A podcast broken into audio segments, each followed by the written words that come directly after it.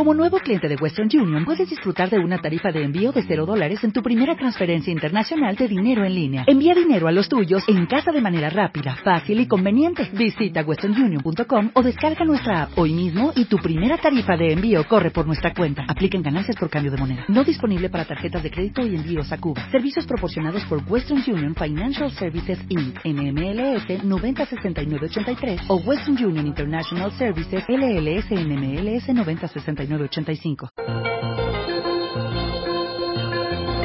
Milenio 3, en la cadena Ser, con Iker Jiménez.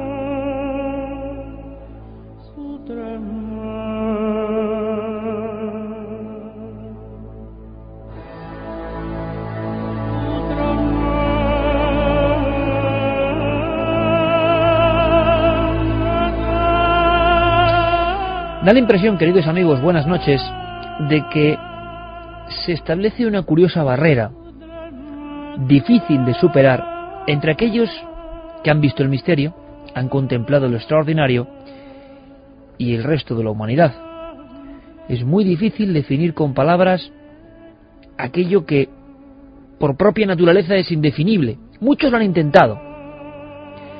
Muchos estudiosos de gran calibre a lo largo de la historia han intentado poner nombre a lo innombrable, a ese instante en que las leyes de la física ordinaria, a ese instante en el cual lo que consideramos lógico se rompe en mil pedazos y durante unos segundos se nos muestra lo que parece el velo de otra realidad.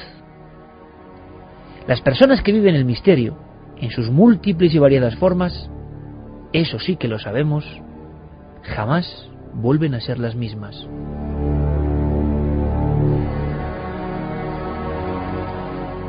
Muchas veces existe una especie como de desapego que roza la falta de respeto entre las personas que siguen ubicadas en el mundo de lo normal, en el mundo de lo ordinario, en el mundo de lo tangencialmente físico, y aquellos que de pronto, aunque sea en un breve episodio de tiempo han estado cerca, próximos, a lo que sin duda saben que es extraordinario.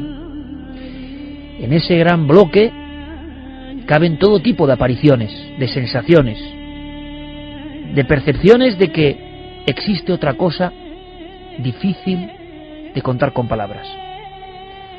Pueden ser representaciones que nos generan un tremendo miedo.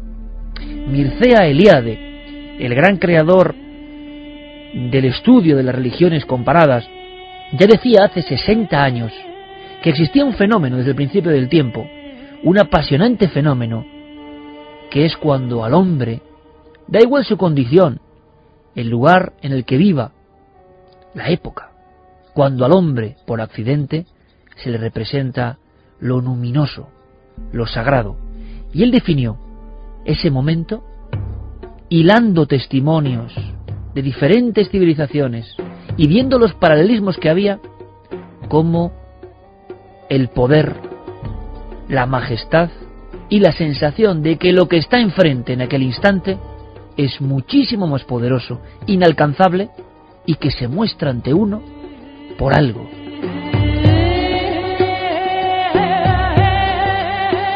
Quiero deciros con esto, amigos de Milenio 3, que no solo los estudiosos periodísticos, de alguna forma, persiguiendo el dato como nosotros toda la vida, hemos intentado casi capturar o comprender qué ocurre cuando la realidad deja de serlo, cuando los velos propios que nosotros mismos creamos con nuestros sentidos, con la cárcel de nuestro lenguaje, cuando nosotros mismos comprendemos que hay algo más. Ese algo más a veces tiene formas que asustan, evidentemente. Mysterium tremendum, dijo Elíade. La impresión fortísima en el corazón cuando lo que aparece, además, tiene una especie de reverberación no solo poderosa, sino inquietante. Suele ocurrir. El tema no es baladí porque todas las grandes religiones han surgido de un mysterium tremendum, de una aparición que rompía la lógica, la sensación de las personas de que estaban asistiendo a un acontecimiento extraordinario. Por tanto, que ese enviado, bien sea como un aparecido con túnicas, bien sea como un ángel de luz que desciende del cielo, bien sea como una llama que habla, bien sea como lo extraordinario que queréis poner, indicaban, eran portadores de una gran verdad, que la realidad en la que vivimos es solo una parte, y que desde entonces, desde ese instante, todo podía ser diferente, todo podía ser un misterio. El término para acuñar estos encuentros con lo sagrado, o lo que es lo mismo, encuentros con el misterio, se dice hierofanía. Hiero, sagrado, fanía, fenómeno, manifestación. Esta noche, una vez más, hablamos de personas que han sentido eso, que hay algo extraño, que vive con nosotros, que se aparece por algo y que nunca volverán a ser las mismas.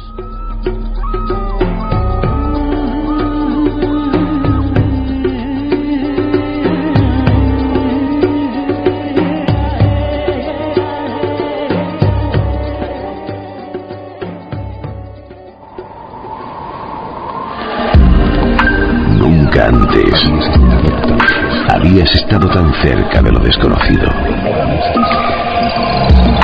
Milenio 3. Cadena Ser.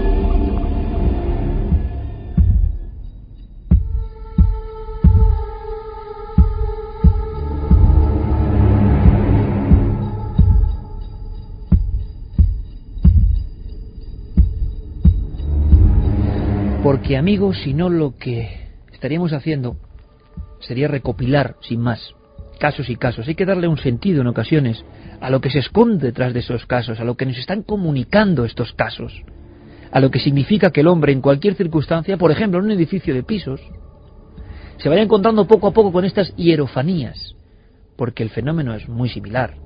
Luego el hombre interpreta que es ese fenómeno y bien hacen cosas como los grandes terrores o las grandes devociones. Pero el fenómeno en el fondo es el mismo, algo más allá de los sentidos, de lo comprensible. La investigación de esta semana viene a engrosar, sin duda, desde ya, el increíble, vasto mundo de los expedientes X españoles. Sigue siendo parte, o forma parte ya de ese volumen que en el fondo pone en tela de juicio casi todo lo que conocemos.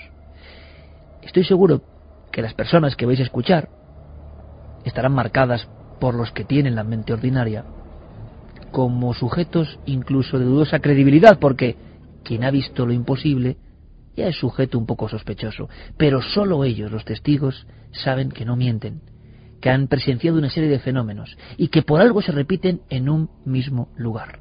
Javier Pérez Campos, compañero, buenas noches. Buenas noches, Iker. Recién llegado de la ciudad de Albacete. Sí, Allí hemos estado eh, cubriendo uno de los casos más extraños con los que yo me he encontrado, porque conocemos casos de pisos eh, con, con fantasmas, con historias de aparecidos, pisos encantados. Podemos incluso también conocer historias de edificios encantados. Pero ¿qué pasaría si empezáramos a hablar a partir de hoy también de plazas con todos sus edificios encantados, incluyendo, por ejemplo, sus establecimientos?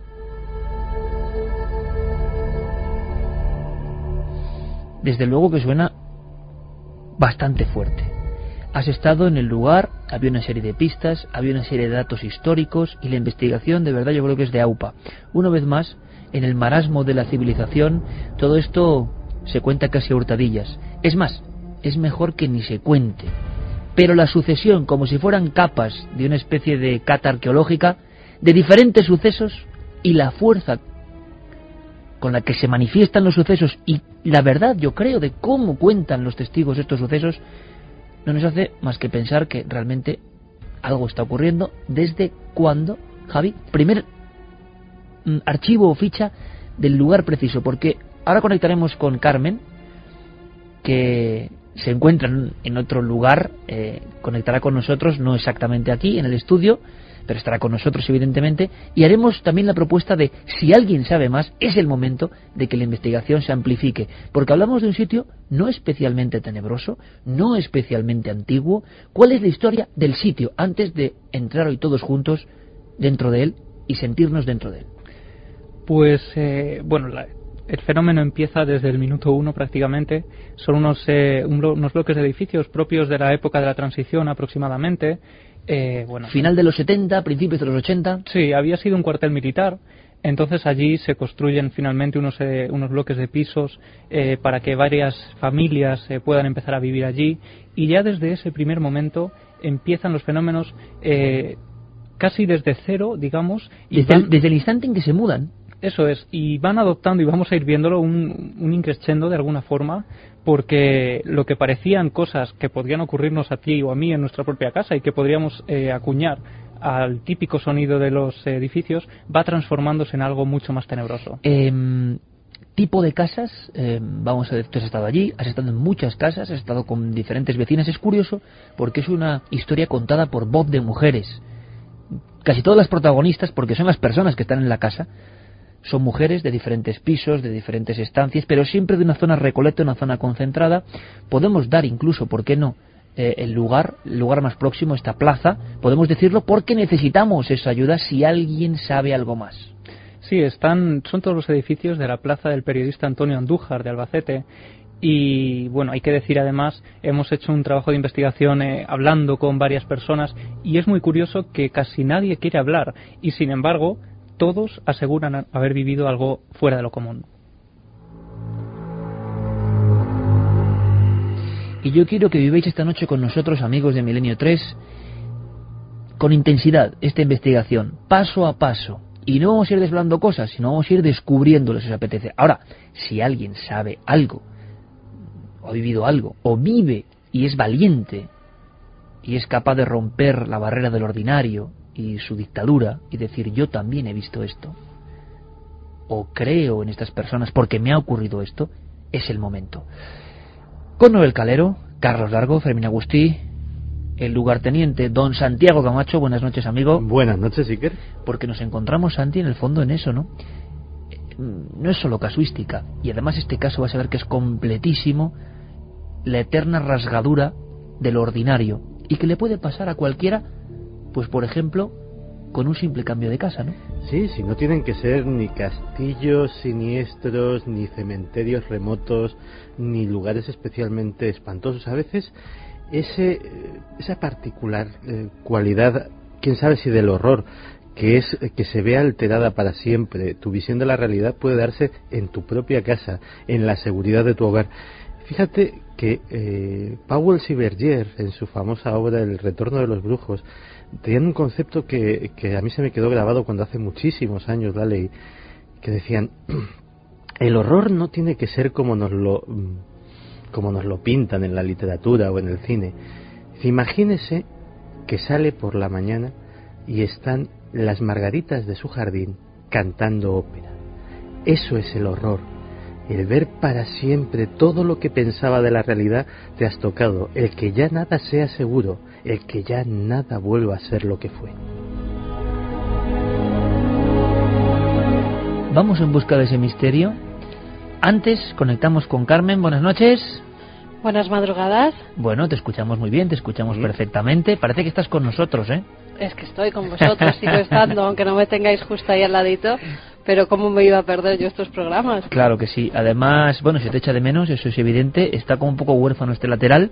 Pero eh, vamos a hacer una cosa importante que es incluso eh, no solo pedir ayuda, como hemos hecho, abrir vías de contacto. Y hemos lanzado una pregunta importante antes de empezar con los testimonios, porque queremos conocer más a nuestra audiencia. Es un paso importante y que durará varias semanas. Son preguntas para vosotros muy directas. Queremos conocer a la audiencia de Milenio 3. Puede ser un proceso que nos sorprenda y muy interesante, ¿no? Pues sí, porque además con las nuevas tecnologías se hace más fácil escucharnos a cualquier hora y en cualquier parte del mundo, con lo cual hemos lanzado una pregunta en el debate de la semana y queremos saber más de nuestra audiencia. ¿Cómo escuchas Milenio 3? Ya ha votado mucha gente, Iker, y nos dicen que en directo el 51% nos escucha y por internet el 49%, como vemos, mitad y mitad de la audiencia. Madre mía, pues queremos conoceros y luego incluso iremos por lugares. Claro que si queremos conocer a nuestros oyentes, es momento de saber algo más de todos vosotros. pedimos la participación y por supuesto, Carmen, además, todas las vías abiertas para que participen en esta investigación que de verdad es para, para estar muy, muy pendientes. Claro que sí, vamos a dar las vías de contacto porque además, igual que la semana anterior, tenemos un regalazo. Toda la saga de Caballo de Troya, desde el primer Caballo de Troya 1 hasta el 9, hasta el último, hasta el que acaba de salir. Tan solo un ganador entre todos los mensajes que nos lleguen a las diferentes vías de contacto. Milenio 3 con número arroba cadenaser.com www.cadenaser.com donde nos pueden dejar los mensajes y los iremos subiendo segundo a segundo y también la nave del misterio tanto en Facebook como en Twitter como en Google Plus. Perfecto, qué raro se me hace estar haciendo el programa sin ti, sinceramente. Pero bueno, vamos allá, vamos a intentarlo, con mucha fuerza. 1 y 45, momento perfecto para empezar la investigación, todas las vías de contacto y por favor, queremos conoceros. Luego más adelante hablaremos de los datos, por ejemplo, del último EGM y os contaremos muchas cosas. Queremos conoceros y queremos vivir con vosotros el misterio. Y por cierto, lo hablaba con mi querido amigo Santi Camacho, estamos muy contentos de estar con vosotros siendo punta de lanza, ¿verdad?, de tantas cosas y con mucha valentía. Por ejemplo, el misterio está ahí, claro que está. Javier Pérez Campos casi casi lo ha tocado, porque las casas son de esta plaza periodista Andújar de Albacete, seguro, estoy seguro que hay oyentes ahora mismo ahí. Vamos a empezar, vas casi casi escalera por escalera, buscando eh, nivel sociocultural normal, centro de Albacete. O sea, no estamos hablando tampoco de una zona muy, no sé, centro de Albacete. Una casa cualquiera, casas como las de cualquier otro. Son casas, eh, pues ya te digo, como podríamos vivir cualquiera de nosotros, casas eh, muy humildes, eh, muy normales, vaya, y que precisamente en esa cotidianidad, como decía Santi, habita el horror prácticamente. para que te hagas una idea, las conversaciones en el supermercado no son del tiempo, no son de, de la crisis ni de estas cosas, son de anoche, ¿tú qué viste? Primer testimonio, Carmen Simarro. Cuéntanos. Vamos a escuchar a Carmen Simarro, es una vecina que nos atendió amabilísimamente y a la que le damos las gracias por compartir de forma tan valiente y con tanta claridad su testimonio, eh, que nos hablaba de cómo ya en los primeros días, después de la mudanza, empiezan a sentir, a notar cosas un poco fuera de lo normal. Por lo tanto, Javi, hablamos de un cambio a este lugar que antes era un cuartel y hace unos 30 años, es decir, eh, desde el primer instante empiezan a ver que en su casa nueva algo no va del todo bien. Yo lo notaba en la cocina, muchas veces me creía que había alguien detrás. Notaba yo como, como una persona detrás de mí, pero yo miraba y nunca, nunca veía nada. Y cosas así raras, de, de ir por el pasillo y oír ruidos. Eso sí, ruidos, muchos ruidos. Como si estuviesen andando alguien por, por el pasillo. Y yo decía, pues eran manías mías. Pero yo se lo contaba a mis hijas y dije, pues sí, yo también lo digo mamá eso. Y como tantas veces nos cuenta la propia historia, que como hemos dicho en esta introducción, tiene tantos paralelismos que es lo que asombra, no asombra un solo caso, asombra la conjunción de miles de casos en los que vemos una especie como de increciendo. Pues todo va poquito a poco subiendo de intensidad. Claro, los ruidos, las sensaciones, pues uno puede decir, Claro, es que ha sido un hogar nuevo, no lo conoces, territorio inexplorado, igual estás inquieta. Ahora, ¿por qué diferentes vecinas y vecinos estaban sintiendo lo mismo? Claro, es eh, bueno algo que podría no pasar de lo anecdótico si no fuera por lo que empieza a ocurrir días después. Y además, eh, estos fenómenos no salen de las casas, es decir, todos los vecinos los viven en silencio, pensando que si hablan con el vecino de al lado van a quedar como locos. Y sin embargo, finalmente acaban hablando todos, compartiendo sus experiencias, eh, sus testimonios, sus vivencias, y empiezan a darse cuenta de que esto, el misterio, está ocurriendo en todo el bloque. Pero primero son importantes ruidos que pueden ser de origen natural, sensaciones nada más, no hay ningún tipo de fenómeno en esos primeros años, en estas casas, que nos llame la atención por su gravedad en el aspecto de visión no bajo el umbral de la puerta, visión a los pies de la cama. Todavía en esos primeros momentos no hay nada de esto, ¿no? No, hay una tranquilidad, entre comillas, dentro de, esta inquietud eh, muy habitual entre los vecinos. Sin embargo, eh, vamos a escuchar de nuevo a Carmen Simarro contándonos cómo parece que el misterio sube un escalón. Estábamos mi marido y yo viendo la tele. Y mi marido se duerme, la hora de la siesta, era la hora de la siesta. Y durmiendo estaba ahí. Y yo me puse así vuelta y veo, desde el momento pues me va así la vista y veo que sale un hombre, pues yo me creía que era mi marido. Cuando de momento miro así y le veo los pies a mi marido que estaba sentado a mi lado. Y, y me sobresalté, yo digo, uh, y me asomé ahí, no había nadie. 2 menos 10, milenio 3, la cadena ser. Habría que detallar un poquito más, Javi, yo creo, esta visión. O sea, está ahí tranquilamente, alguien puede pensar, ¿no? En duerme vela y ve algo, se ha equivocado, es la tensión de lo anterior. ¿Qué es exactamente lo que ve esta mujer en ese instante concreto que hace que los fenómenos vayan desencadenándose en las diferentes casas, diferentes vecinos, de una forma inesperada? Pues bueno, nosotros estuvimos allí además en el lugar de la visión, precisamente ya nos señalaba el sitio. Entonces, bueno, para que nos hagamos una idea, tiene un sofá muy cerca de, la puerta de entrada al salón. Entonces, eh, pues en este momento de la siesta, ¿no? en el que ella estaba tumbada tranquilamente viendo la televisión como hacía otros días, de pronto ve esa extraña figura, la eterna sombra negra sin rostro, caminando, eh, cruzando la puerta y vagando de alguna forma hacia el pasillo. No llega a ver cara, no llega a ver nada. No llega a ver nada, solo ve esa sombra de una estatura que ella asocia con su marido, porque dice que es de una estatura parecida y que por la eh, robustez, digamos, de la, figura, eh, debía ser un hombre. Entonces ella eh, tranquilamente piensa que es su marido, pero ¿cuál es su cara cuando de pronto mira a su izquierda y ve que su marido está acostado a su lado? Aquí interviene un elemento interesante y sigue siendo otro testimonio de la misma mujer. Una casa cualquiera de ese vecindario, luego escucharemos a otras personas, que va viendo cómo todo esto mm, alcanza un clímax, y ahora lo explicaremos un poco, Santi, o intentaremos, porque cuando uno ya se da cuenta de lo que está ocurriendo, se mete en esa dimensión y parece, dicen los clásicos, que el fenómeno, la hierofanía, ¿no? lo que hemos dicho, lo que sea, también se alimenta de eso y se potencia y se arma cada vez más. Porque escuchando el siguiente testimonio, yo creo que, nos vamos dando cuenta de que esto alcanza tintes de una película de suspense terror. Porque hay un momento en que compran un espejo. Carmen Simarro eh, introduce en su casa un espejo, un souvenir de uno de los eh, viajes que había hecho eh, a uno de esos lugares exóticos, como que tanto sonarán a los oyentes, ¿no? Y bueno, ella nos contaba que estaba muy acostumbrada a ella a dormirse tarde, quedarse sola en el sofá, durmiendo y toda la familia se iba a acostar. Sin embargo, empieza a ocurrir algo cuando introducen ese espejo en casa, y es que a eso de las 11 de la noche aproximadamente, a partir de ciertos días, empieza a ver a una extraña mujer vestida de luto que parece asomarse como desde otra dimensión y se queda mirándola fijamente al otro lado del espejo.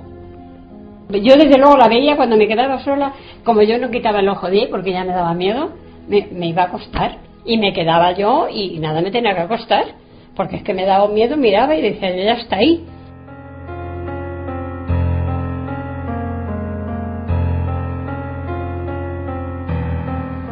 Ya está ahí, ¿qué exactamente? Necesitamos saber más, retrato robot, siempre a la misma hora, siempre en la misma dimensión de ese espejo, siempre mirando de la misma forma. ¿Qué te contó?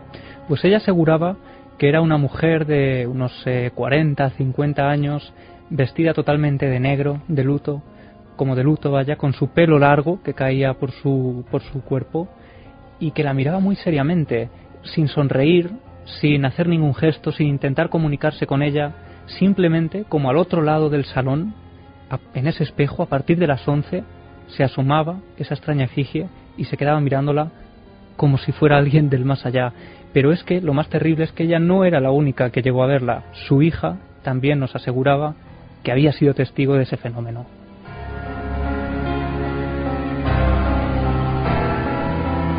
Y yo creo que ahora Santiago Camacho y yo nos mirábamos fijamente en un instante y poníamos un gesto como decir, uff, estas son ya palabras mayores, ¿no?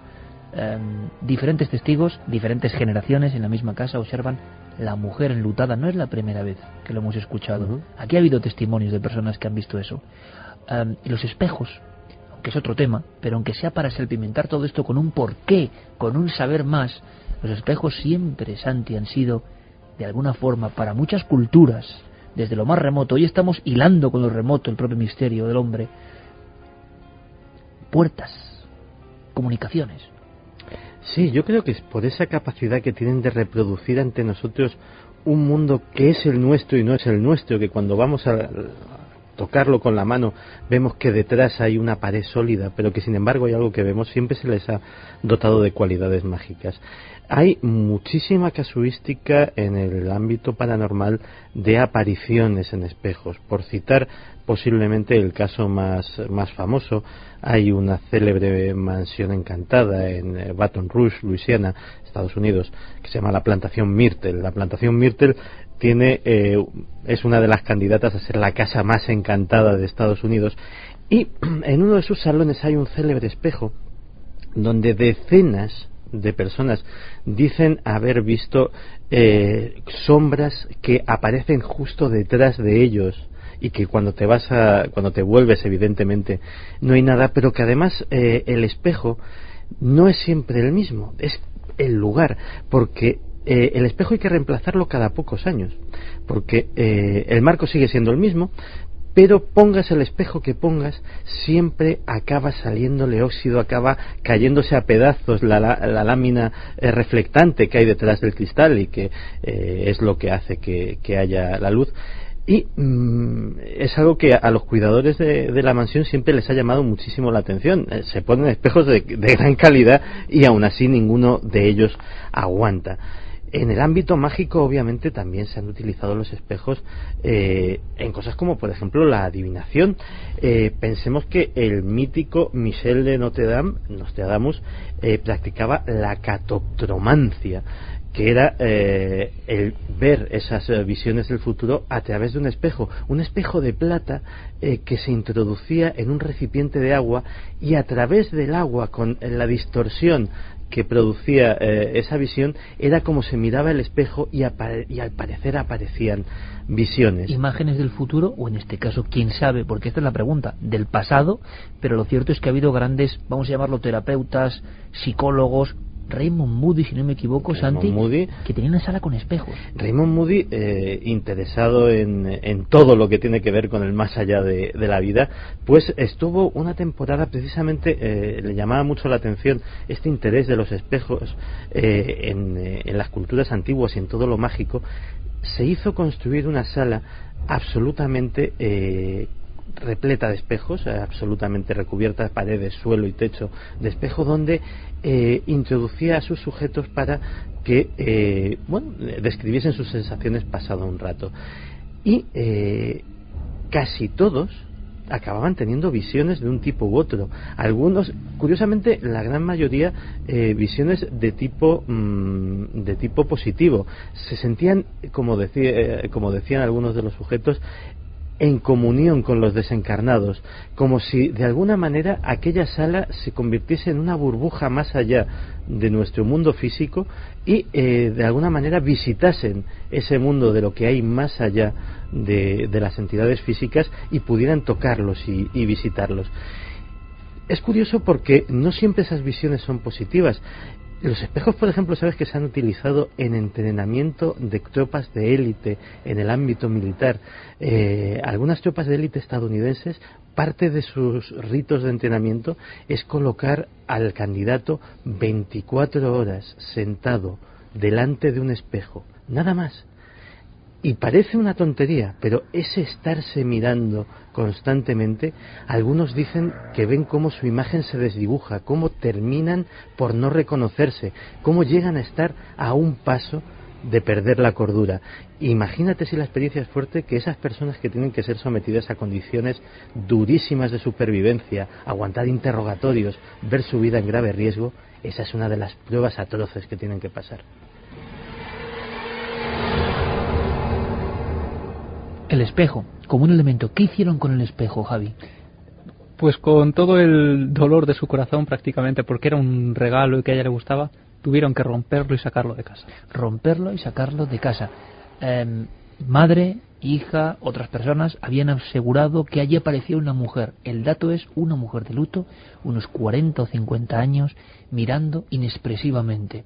¿Tendrá algo que ver? Nuestra idea es ir dando datos y que seamos esta noche un poco todos detectives, que extraigamos conclusiones porque creo que hay un final, un final tremendo. Pero ahora de momento, como es de ley, las noticias del misterio a las dos en punto en la SER. Cadena SER. Noticias del misterio.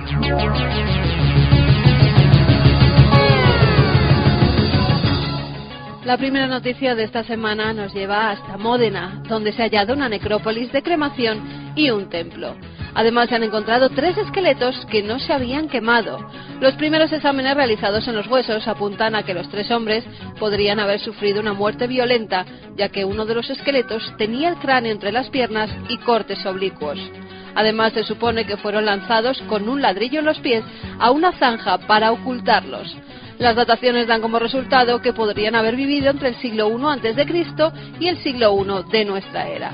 Nuestro compañero de Ser Historia, Nacho Ares, nos habla de quiénes podían ser estos hombres. Seguramente esos tres cuerpos pertenecen a esclavos que intentaron huir y que fueron ajusticiados. Esto es lo que dicen un poco los investigadores que, que están llevando a cabo los trabajos de, excavación y que fueron arrojados de una manera poco ortodoxa a la necrópolis romana, en donde sí que había enterramientos eh, más convencionales.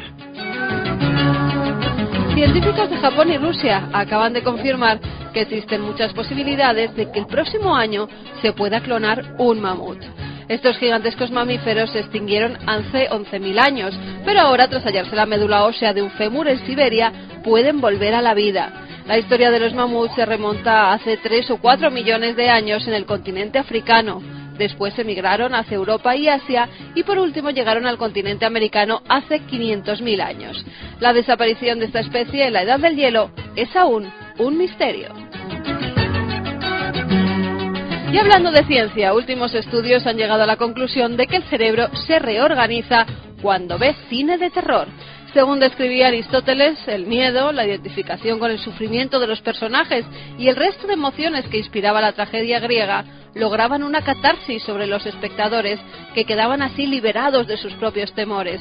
Su alma, decía el filósofo, se purificaba. Ahora las técnicas de escáner cerebral y análisis de hormonas han permitido saber que las vivencias estresantes reconfiguran el modo en que funciona nuestro cerebro. Manuel Martín Loeches, profesor y coordinador de neurociencia cognitiva de la Universidad Complutense de Madrid, nos habla de este estudio. El cerebro lo que hace es eh, reorganizarse. Con el estrés se activan ciertas hormonas, una de ellas es la noradrenalina, que lo que hace es, cuando llega a la corteza cerebral, a nuestro cerebro, lo que hace es modificar eh, sutilmente, si queremos decirlo así, las conexiones que tienen que ver en el cerebro con el estado de alerta, ¿no? con el estado de, estar muy atento a lo que está ocurriendo, de hecho hasta se percibe mejor.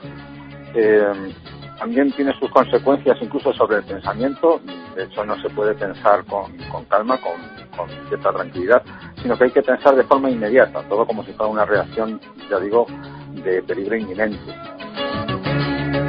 y de la ciencia a la fe de un pueblo. En este caso, el de Jutiapa, en Guatemala, donde aseguran que una imagen de la Virgen está llorando sangre. La han limpiado varias veces, pero la talla sigue emanando ese líquido rojo y ya son decenas las personas que se acercan hasta la vivienda para contemplar cómo sangra. Confirmé con mis propias manos que al frotarle la, una rosa blanca sobre su rostro la Virgencita, ella empezó a derramar lágrimas. Vi que sí, le brotó la gota aquí. Es, cierto, ya es pura verdad. Me desengañé yo misma y, y es pura realidad.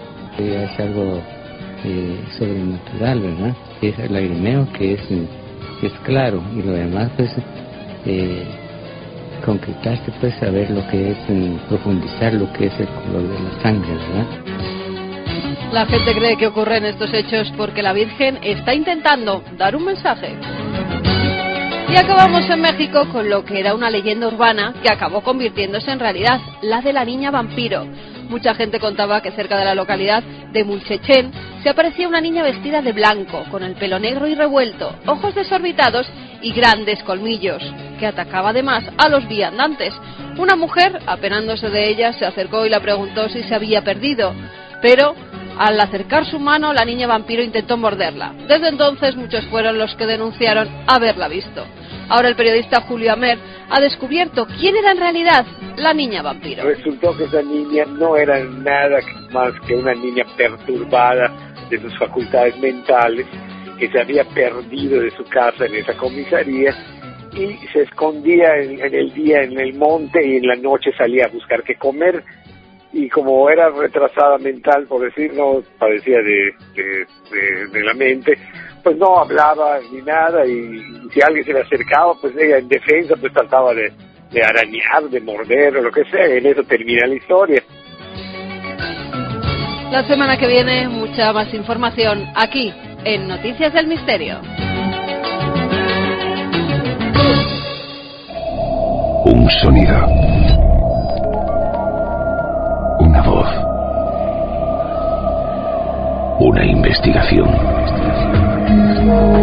Milenio 3. Iker Jiménez. Cadena Ser.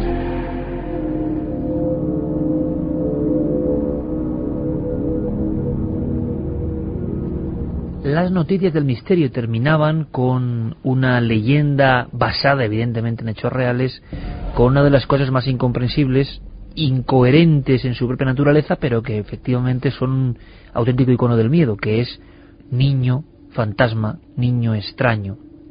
Bien, estábamos en esta plazuela de Albacete, en estos edificios construidos hace unos 30 años aproximadamente, 25-30 años, antiguo cuartel, y cómo los fenómenos van increciendo como si fuese el guion lógico de una película de suspense creciente, pero es que aquí la diferencia es que los testigos son de carne y hueso y no se dedican ni mucho menos a, a el arte de, de hacer de actores, ni mucho menos.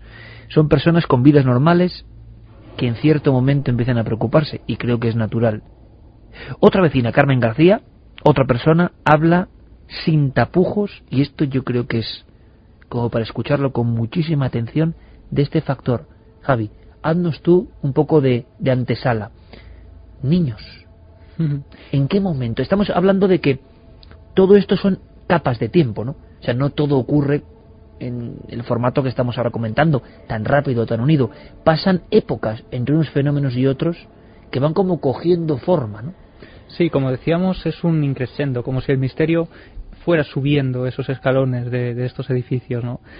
Y bueno, además, este caso de los, las visiones de niños es muy curioso y yo diría incluso que determinante, porque le ocurre a varios vecinos de forma aislada que no se conocen prácticamente siquiera entre ellos y que luego, por intermediación de otros, de otros vecinos, cuando ellos acaban hablando de este tema, mira lo que me ha ocurrido a corazón abierto, eh, les cuentan, pues sabes que en el bloque de enfrente ha ocurrido también algo parecido.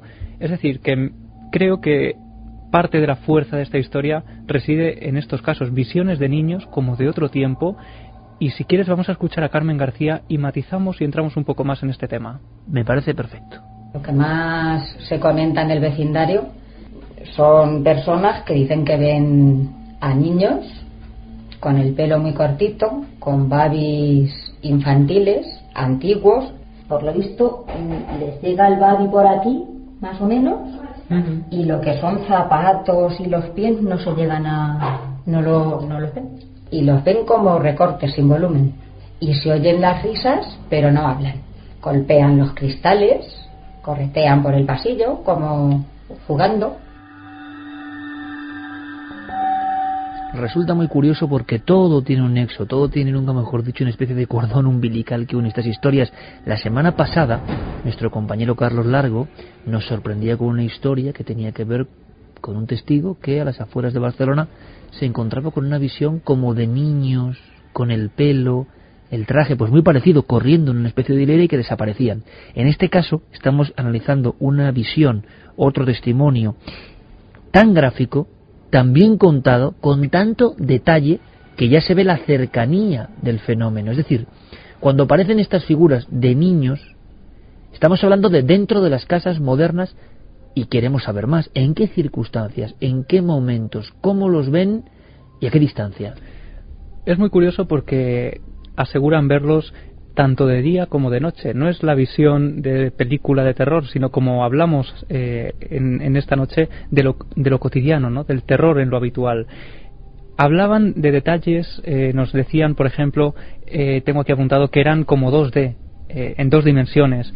Niños, además, que también parecían como, aparecían como en blanco y negro, con su rostro desdibujado, no se les veía bien pues cómo eran sus rasgos faciales y aparecían en, en situaciones eh, muy diferentes. Una de ellas, eh, la que a mí más eh, me inquietó, es, claro, a mí me lo contaron en ese angosto pasillo, un pasillo larguísimo, muy oscuro, lleno de ventanas que dan a, a un patio y aseguraban de estar comiendo o cenando en ese patio, mirar hacia un lado, ver cómo las cortinas de su, de su pasillo se están moviendo solas, entonces de repente veían a ese grupo de niños que, muy curioso, siempre aparecían en grupo, como jugando, de pronto empezaban... Nunca un niño solo. No, siempre en grupo.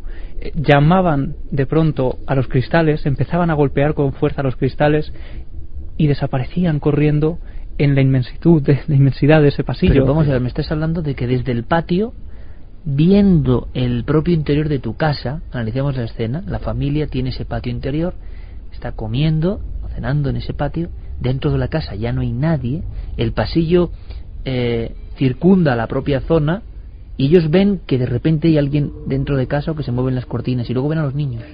E incluso en más de una ocasión eh, han llegado a correr hacia el interior de la casa para ver quién eran esos niños, si era alguien que se estaba colando dentro de sus casas mm, fruto de alguna gamberrada, ¿no?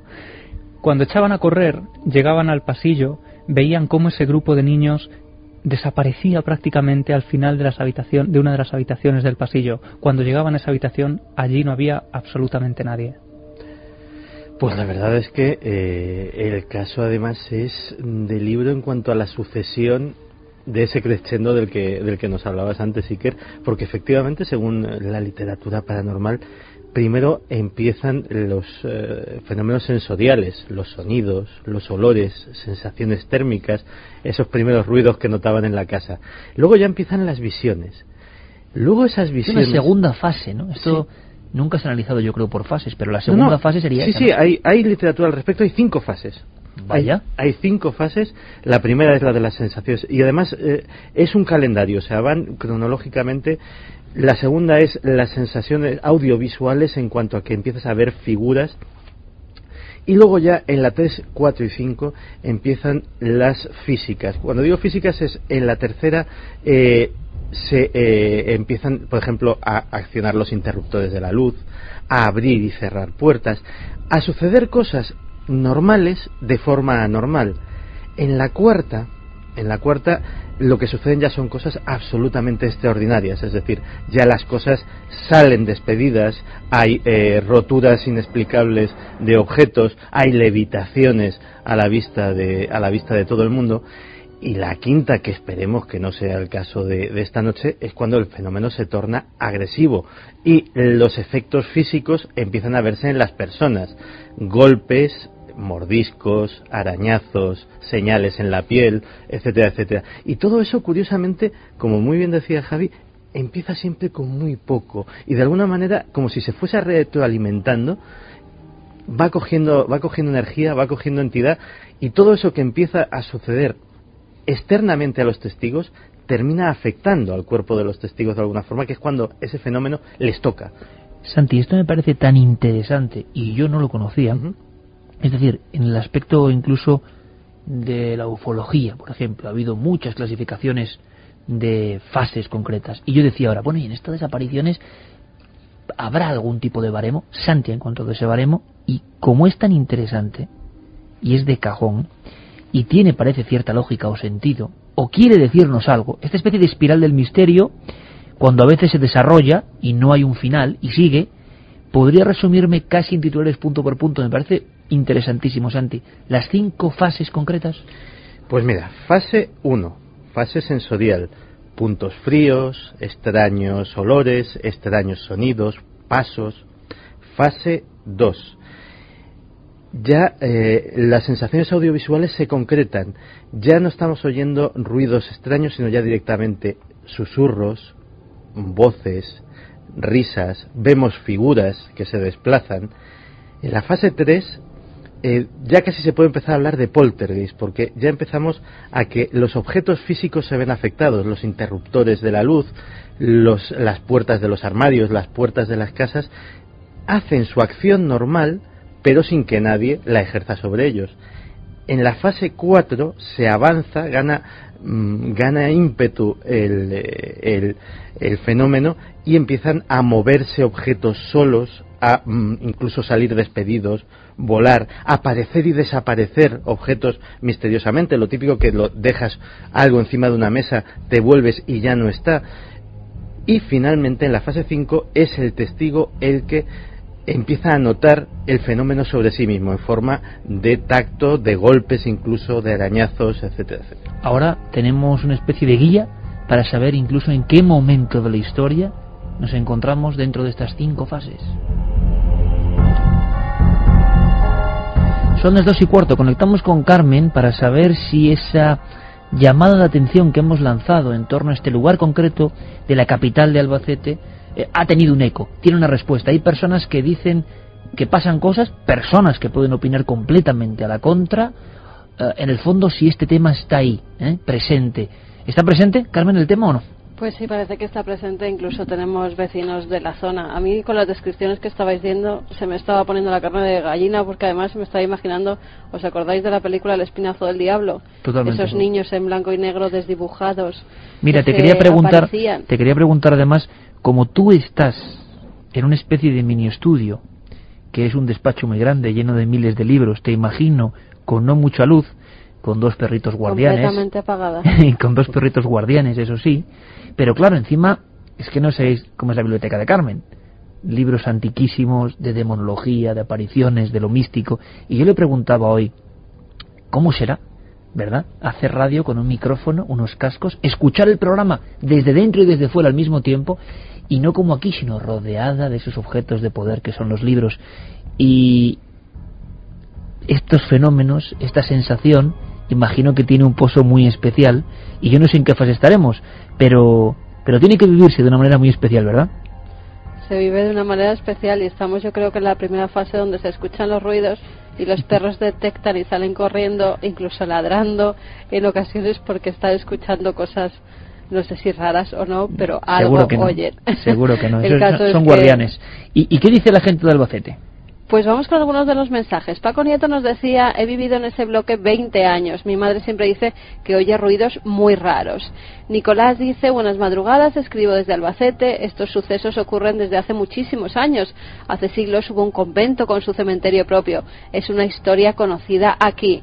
Soy vecino de ese bloque. Nuestro perro se quedaba mirando fijamente al pasillo muy a menudo. Isabel nos comentaba que vive a, 12, a 200 metros de la plaza de la que estamos hablando, que está a cuadros, que un amiguito de su hijo vive allí en la misma plaza y que no se puede creer que se enterará de todo. Viviendo en Foncalet, en el Alicante, me ocurrieron cosas que me cambiaron la vida. Dicen que allí había un cementerio. Se trata de la prisión de Alicante. En Alcalá de Henares también nos dicen desde el cuartel de la Brigada Paracaidista que algunos soldados han visto una monja paseando. Incluso alguno aterrado pues dice que ha abierto fuego. Francisco, el universo a nivel cuántico nos brinda visiones de planos existenciales que somos incapaces de comprender. Nuestro cerebro se esfuerza por darle sentido, pero está velado por el sentido común. Y hay una cosa importante, tenemos un racimo, incluso dando teorías, luego veremos si se confirman o no, o hay una leyenda urbana, sobre qué pasaba en este lugar concreto del Albacete. Vamos a guardarlo un poco como, como sorpresa para ver qué pasó realmente en ese lugar, en esta plaza que había antes, realmente que había. ¿Había algo en el subsuelo? ¿Había algo que perturbaba? Parece ser que las obras que se producen hace no mucho tiempo, y ahora creo que había obras de nuevo, sí que impulsaron de nuevo los fenómenos. Dentro de las cinco frases que he dicho Santi, el incorporar obras parece que es otro gran clásico. Teníamos la encuesta lanzada Sí. y, y recordamos, por supuesto, el asunto de los libros, ¿no? Tenemos esa encuesta que ha variado muy poquito en ikerjiménez.com. Además, van a poder seguir votando toda la semana porque queremos saber más de nuestra audiencia. ¿Cómo escuchas Milenio 3? En directo, el 50,6% de la gente y por internet, 49,4%. Tenemos mitad y mitad, que esto varía muy poquito. Vamos a dar las vías de contacto: milenio 3 con número arroba cadenaser.com www.cadenacer.com donde nos dejan esos mensajes breves que segundo a segundo vamos subiendo y también la nave del misterio tanto en Facebook como en Twitter como en Google Plus. El regalo pues toda la saga de Caballo de Troya. Un único regalo, pero son nueve libros, entre todos los mensajes que nos llegan a esas vías diferentes de contacto. Menudo regalo de Navidad, la serie completa de Caballo de Troya gracias a Planeta. Vamos a hacer una cosa, vamos a continuar, porque sobre los niños, sobre este fenómeno concreto que entraría en una visión clarísima de esa fase entre la segunda y la tercera, donde eso empieza a interactuar y empieza a presentarse, hay más, es que en otras casas, Javi, tú has encontrado los testimonios, otras mujeres, otras personas, otras familias, han visto no un niño, esto es curioso, Santi, han visto el grupo de niños. la explicación psiquiátrico-psíquica, hay un contagio, hay un primer caso que contamina a los demás, es raro, ¿eh? no conozco muchos casos de vecinos diferentes que hablen de grupos de niños. En algunos casos incluso entrar por diferentes motivos en una casa, encontrarse al grupo de niños en el pasillo y salir corriendo. Los, los, viandantes, digamos, las personas de carne y hueso, salir corriendo ellos y dejar prácticamente ahí la puerta por la impresión. ¿no? Y lo curioso que, y que descarta esa teoría del contagio es que este otro caso de visión de niños que vamos a escuchar tuvo lugar en el bloque de enfrente, es decir, no en el bloque del que estamos hablando principalmente. Tuvo lugar además en otro periodo eh, de, la, de, la, historia, digamos, y también tuvo lugar eh, con unas familias que no se conocían entre sí y que su testimonio se llegó eh, pues por intermediación de otros vecinos. Parece ser que eran personas, eran personas que entraban en la casa, un grupo de personas jóvenes, y se encontraban con algo absolutamente inesperado. Pues sí, que hicieron que se fueron los padres fuera y los hijos pues, jóvenes se llevaron a los amigos. Y los niños, los mismos que dicen que salen aquí, que salieron en el pasillo. Y salió uno y los vio, o dos o tres, y empezaron ahí, hay unos. Y ya el hijo, que se ve que lo habían visto otras veces, empezó, ¡uh, vámonos, vámonos! Y se bajaron. Esos, y esos sí vendieron el piso enseguida. 2 y 21 minutos, vendieron el piso a raíz, o por lo menos se une el hecho de abandonar la casa con las apariciones. Sí, ninguno, ningún vecino eh, se atreve finalmente a, afirmar que sea por esta causa, pero sí que nos dicen que es en un periodo muy cercano a este tipo de avistamientos. Y no son los únicos de quienes hay constancia de que dejan el piso.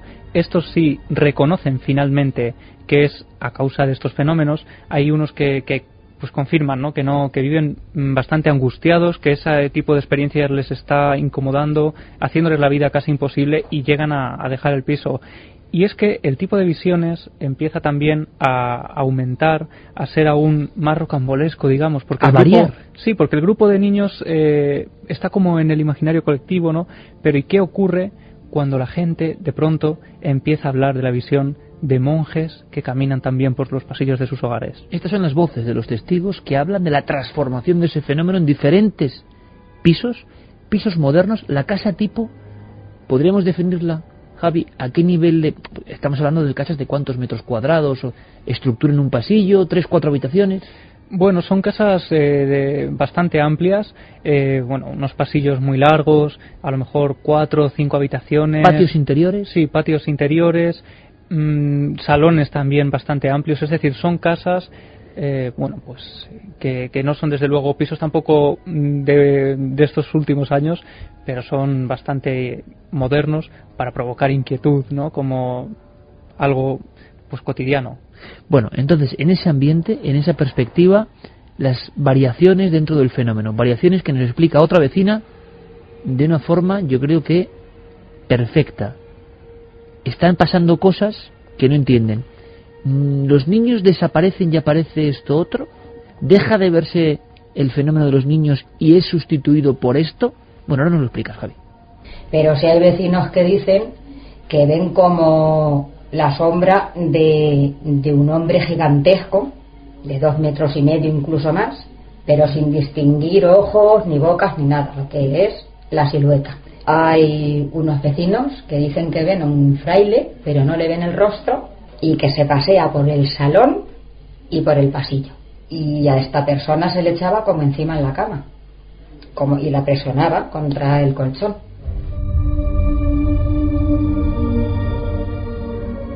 Aquí acabamos de hacer alusión a otro clásico y sería la última fase. El fenómeno Santi interactúa con las personas.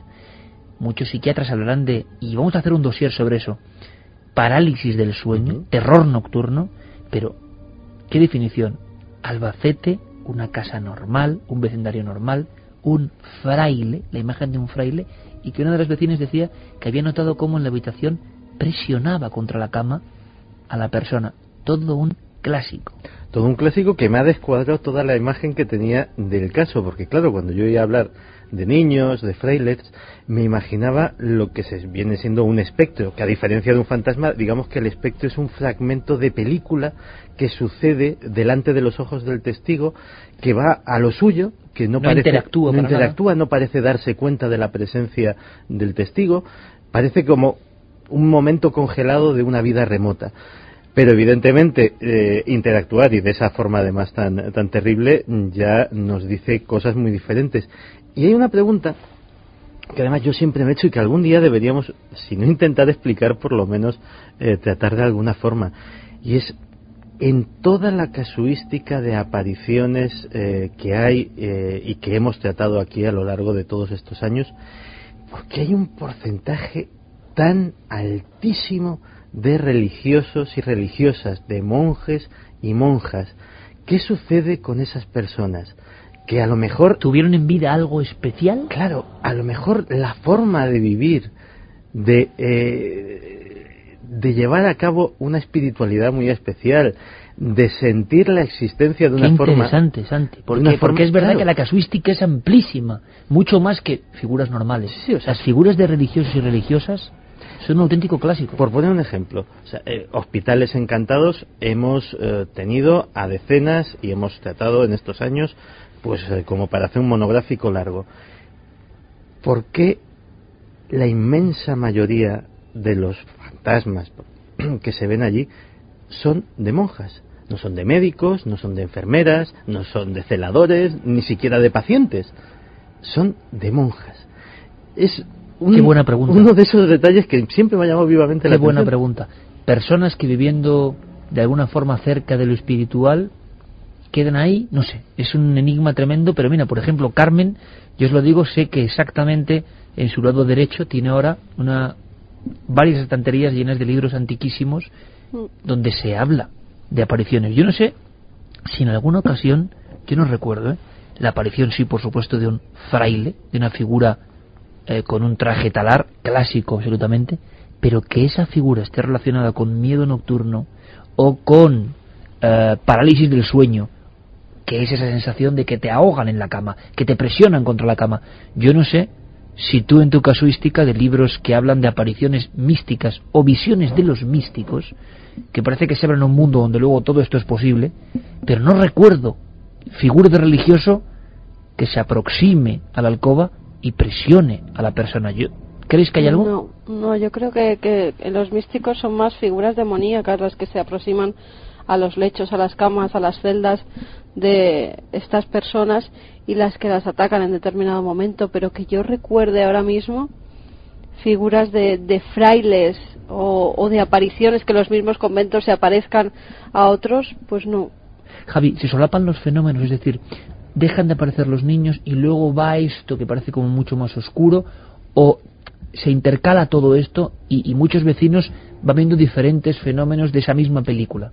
Es que es bastante complicado porque, claro, no, no todos han hablado a la vez. Poco a poco algunos se han ido animando y probablemente a partir de esta noche muchos otros sigan animándose a contarnos cosas. Por eso es muy difícil ordenar cronológicamente todos estos fenómenos.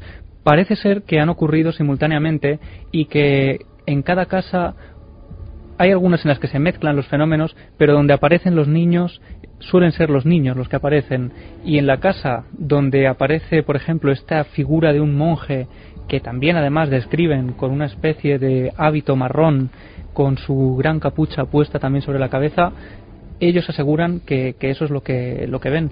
Parece que no, no se entremezclan los fenómenos. Y luego un clásico que a mí me da bastante respeto, porque lo he perseguido tantas veces este clásico en diferentes lugares, incluso al aire libre, ¿no? en aparición delante de unas personas en una carretera secundaria.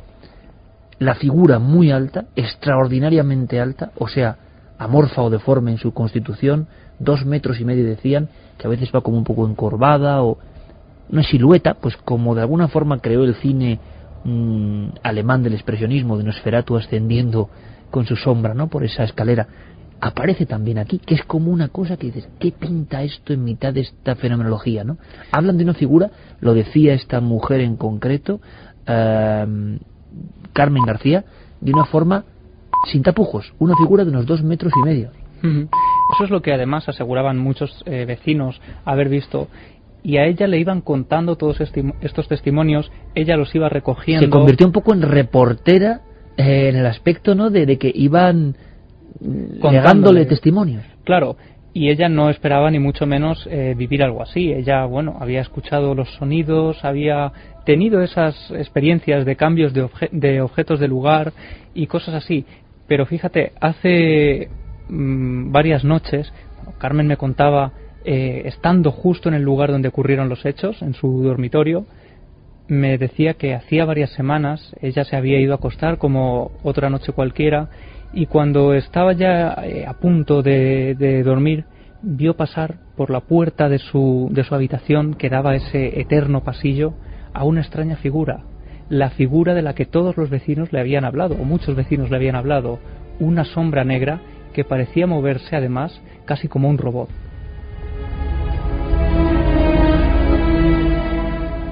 Y llega un momento que esta mujer, que es un peldaño más valiente que los demás, hay que decir, o arrojada, le dicen, y este estamos hablando de final de los 80 en este caso, es un momento de verdad, Santi, además donde las psicofonías empiezan a pegar fuertes, se empieza a divulgar, que con uno de esos viejos cassettes de doble petina intente grabar. Eh, y pasan cosas. Ella lleva a cabo una investigación, además nos decía que sin mucho conocimiento sobre el tema, y lleva a cabo, es muy interesante lo que hace porque lleva a cabo investigaciones de diverso tipo, tanto antropológico como histórico como paranormal, por lo que está viviendo. En este caso, por ser testigo y querer saber. Claro. No sin ningún afán de divulgar o de. No, no, ella simplemente quería dar respuesta y decía que tenía la leve sospecha o la inquietud de que allí tenía que haber algo porque todo aquello no era para nada normal. Por lo tanto, eh, bueno, pues lleva a cabo una de esas sesiones de psicofónicas para intentar captar algo y si quieres vamos a escuchar a Carmen García contándonos. Hemos grabado psicofonías de una manera así muy lo que es un radio casé de toda la vida con dos pretinas, pero nos salieron dos. En una se oían cantos gregorianos, rezos, era la voz desde luego que parecía de una mujer que decía te salve Dios. Se oía también la voz de un niño que decía ven, y sin embargo, la siguiente psicofonía, ahí era una voz muy grave, parecía así más masculina, y decía, iros, iros ya. Y luego, insultos.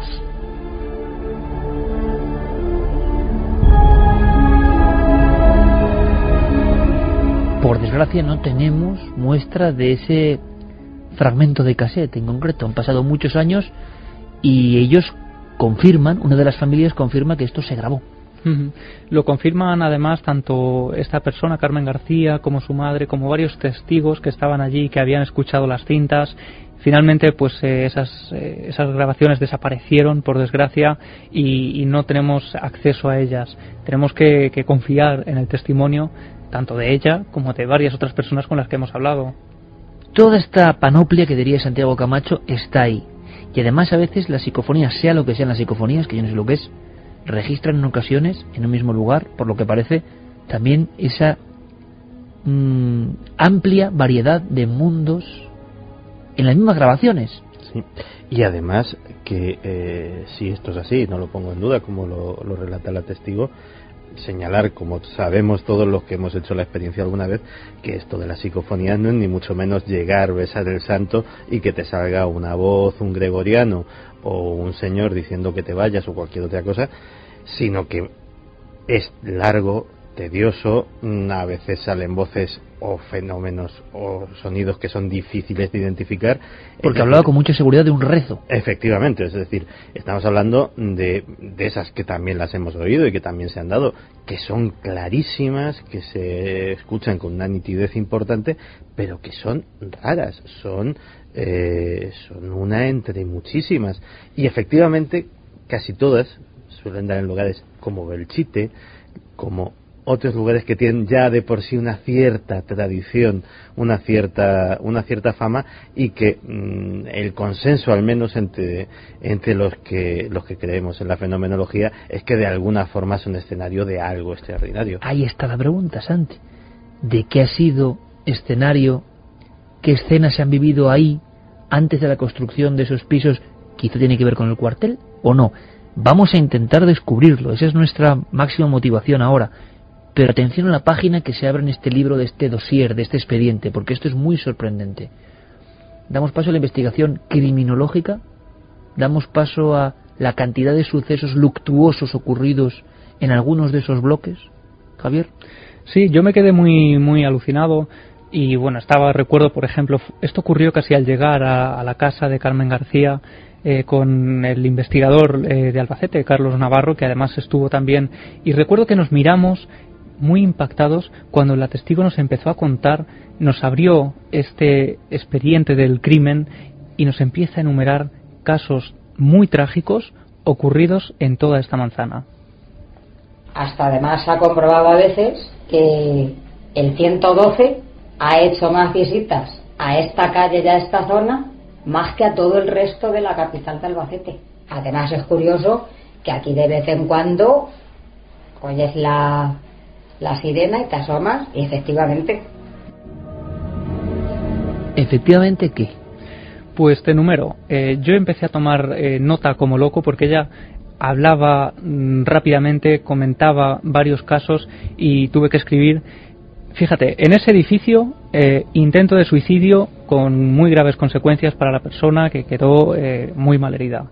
Un suicidio que consumado, digamos, entre comillas, un accidente de un niño. ¿Por disparo, ahorcamiento, se sabe algo? Sí, eh, se tiró por, por una ventana y, cayó a, esta plaza. Accidente de un niño de cuatro años que estaba haciendo su cama y cayó por una ventana de un cuarto piso y, igualmente falleció. Pero no solo en este, en este edificio. Ella me comentaba en el, en el mercado de Villacerrada de Albacete un carnicero que aparece ahorcado dentro del propio comercio. Residencia Cervantes, otro suicidio. Eh, muy cerca un vecino también que atesta 20, 20 puñaladas a su novia y después se suicida. Terrible. Y no era la única persona que me había hablado de esto. Otras personas que no han querido hablar, pues también me comentaban que incluso, fíjate la escena, estando en la propia plaza del periodista Antonio Andújar, habían visto caer el cuerpo de una persona a la que ellos mismos conocían. Luego, Javier, que es un amigo de las hemerotecas, ¿eh? siguiendo la estela, por supuesto, de Alardo Prats, em, revisita la de Albacete y va viendo eh, algunas de estas pistas sueltas en la prensa. ¿no? Es decir, tendrá que ver, será una pura casualidad o no. Es curioso que los vecinos tienen la sensación de que el nivel de luctuosidad o hechos supera con creces al resto. Ahora, es una sensación muy personal ante el impacto que producen estos sucesos, por ejemplo, tan traumáticos, ¿no? Como el suicidio precipitándose por una ventana, ¿es un poco leyenda o es verdad? Hay sitios así. No voy a no voy a decir el lugar por no condicionar a nadie, que la sugestión también es muy mala. Pero hay eh, una ciudad dormitorio de una gran capital española que eh, muchos de sus habitantes eh, las conocen con el sobrenombre de la segunda oportunidad porque el índice de dos cosas que además aparentemente aparentemente no tienen nada en común. El índice de divorcios de ahí viene lo del nombre jocoso de la segunda oportunidad y el índice de casos mm, de cáncer son llamativísimamente superiores a la media nacional. Y eh, ha habido todo tipo de especulaciones sobre si las aguas subterráneas, que las hay, si sobre ciertos yacimientos cristalinos, que los hay en el lugar, si sobre qué energías telúricas o qué incluso yacimientos arqueológicos, que también los hubo en el lugar, eh, pudieran haber afectado eh, a esto, pero el dato estadístico existe, es decir, en este lugar, que insisto, pues para no sugestionar ni condicionar a nadie, no voy a decir cuál es, ese, esos dos índices son muy llamativamente por encima de, de, la media nacional. Y efectivamente hay sitios así, y es un misterio, o sea, nadie sabe por qué hay lugares que están marcados para que algo suceda. Acuérdate del famoso triángulo de los suicidas. Estaba pensando en él. Eso se iba a decir yo también, los árboles donde se suicidan familias enteras enteras y además Eso también es un misterio que uno tras otro en la zona eh, del los Real. familiares exactamente los familiares además eligen las mismas ramas de los mismos árboles para quitarse la vida y que es un incremento no tengo ahora bola pluma el dato concreto hicimos el reportaje en su día pero como que cuadruplicaba o quintuplicaba a nivel mundial el, el... y además luego entrevistando a las personas y es un tema muy delicado pero que sentían un impulso verdad te acuerdas sentían Mm. un impulso y personas sin ningún problema se iban al olivo y se ahorcaban. O el bosque de los suicidios, del que hablamos, donde iba la gente a perderse y a suicidarse de, de todas las maneras posibles y se encontraban restos cada dos por tres de gente que se había quitado allí la vida. Vamos a ver si ahora en unos minutos tenemos más datos de gente que conoce cosas, porque Javier Pérez Campos se ha encontrado, como siempre, con la dualidad que hemos expresado al principio.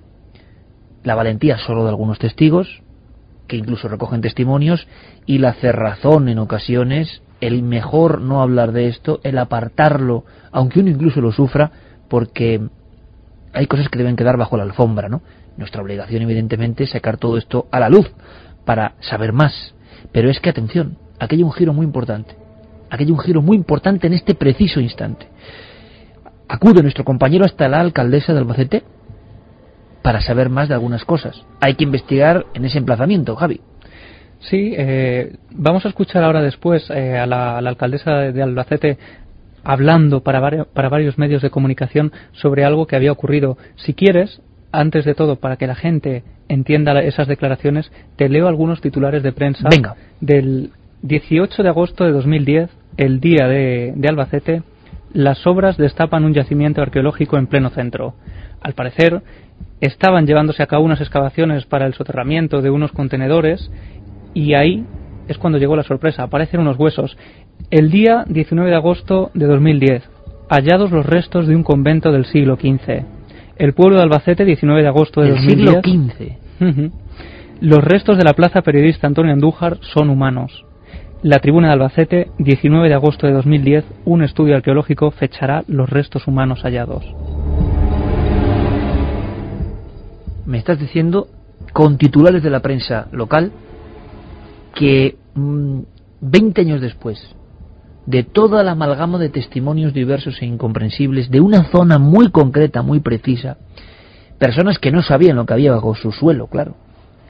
De pronto, como por casualidad, y hombre, hay que decir que toda esa zona de Albacete um, ha estado siempre además muy ligada a la cultura ibera, la cultura funeraria por excelencia antes de Roma, en nuestro país. Y que se descubre no solo un yacimiento con huesos humanos, sino que además se descubre mmm, los cimientos, las bases de todo un convento. Y nadie sabía exactamente que eso estaba allí. Hay personas que sospechaban, como ya te avanzaba antes, que allí tenía que haber un enterramiento o algo porque decían que si no, no era para nada normal. Vamos a escuchar eh, a Carmen Oliver, alcaldesa de Albacete, en, en agosto de 2010, hablándonos de este hallazgo.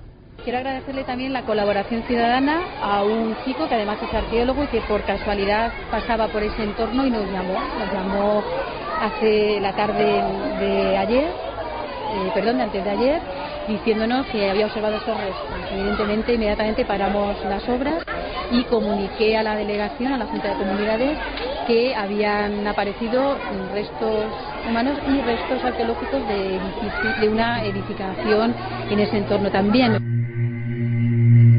O sea que si faltaban peldaños para lo clásico de un fenómeno, tenemos obras que movilizan cosas, tenemos un yacimiento arqueológico y tenemos esa conexión que decía Santiago Camacho con lo espiritual religioso justamente allí.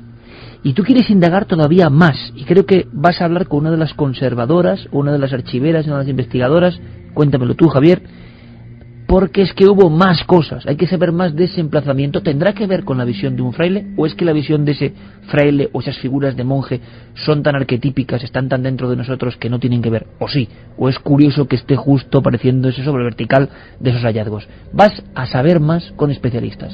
Sí, acudimos, eh, este era ya el último paso de la investigación, acudir al archivo histórico para ver sobre el terreno mapas de la zona y ¿Los bueno, tienes ahí? ¿Los aquí tienes los ahí? tenemos, mapas de 1700, mapas de 1800. Eh, bueno, para que te hagas una idea, Plaza Periodista Antonio Andújar, año 2011, eh, en esa misma zona, eh, en el siglo XV, convento de San Francisco, monjes franciscanos, túnicas eh, marrones y enterramientos en la zona. ¿Cómo puede ser posible una carambola de este tipo? ¿no? Es mucha carambola, puede ser, pero es tremenda. No, mucha casualidad me parece, efectivamente. O sea, 20 años antes las personas en esos pisos nuevos, sin saber nada de la historia, hablaban de los monjes con hábito marrón. Hablaban y además, fíjate, antes cuando decías que si, que si podía haber sido un fenómeno de contagio psicológico de alguna forma, eso no es así. Eso, cuando eh, alguien en un vecindario y alguno a lo mejor de nuestros oyentes tiene la amarga experiencia, dice, no, pues yo en mi casa pasan cosas raras. Es muy raro que alguien te diga la mía también, sino que venga, Más bien tú ya- estás loco. Efectivamente. Eh, no, es, no es un fenómeno normal el de que la- de repente se vaya sumando eh, la gente a, a la moda de ver cosas en casa. Con lo cual, efectivamente, la carambola es muy, muy, muy llamativa. si aún quedaban eh, cabos sueltos, te digo más, eh, aquí podemos de alguna forma emplazar las visiones de frailes que tendrían un sentido en esta historia tan tremenda, pero ¿y qué pasa con las visiones de los niños? Pues eh, mira, eh, Albacete 1700, justo frente al convento de San Francisco, tenemos otro convento de monjas franciscas. En la misma plaza, Ujú. 1912, en ese mismo emplazamiento, aparece ese edificio, pero con una única palabra que parece dar aún más sentido a toda la historia. Hospicio.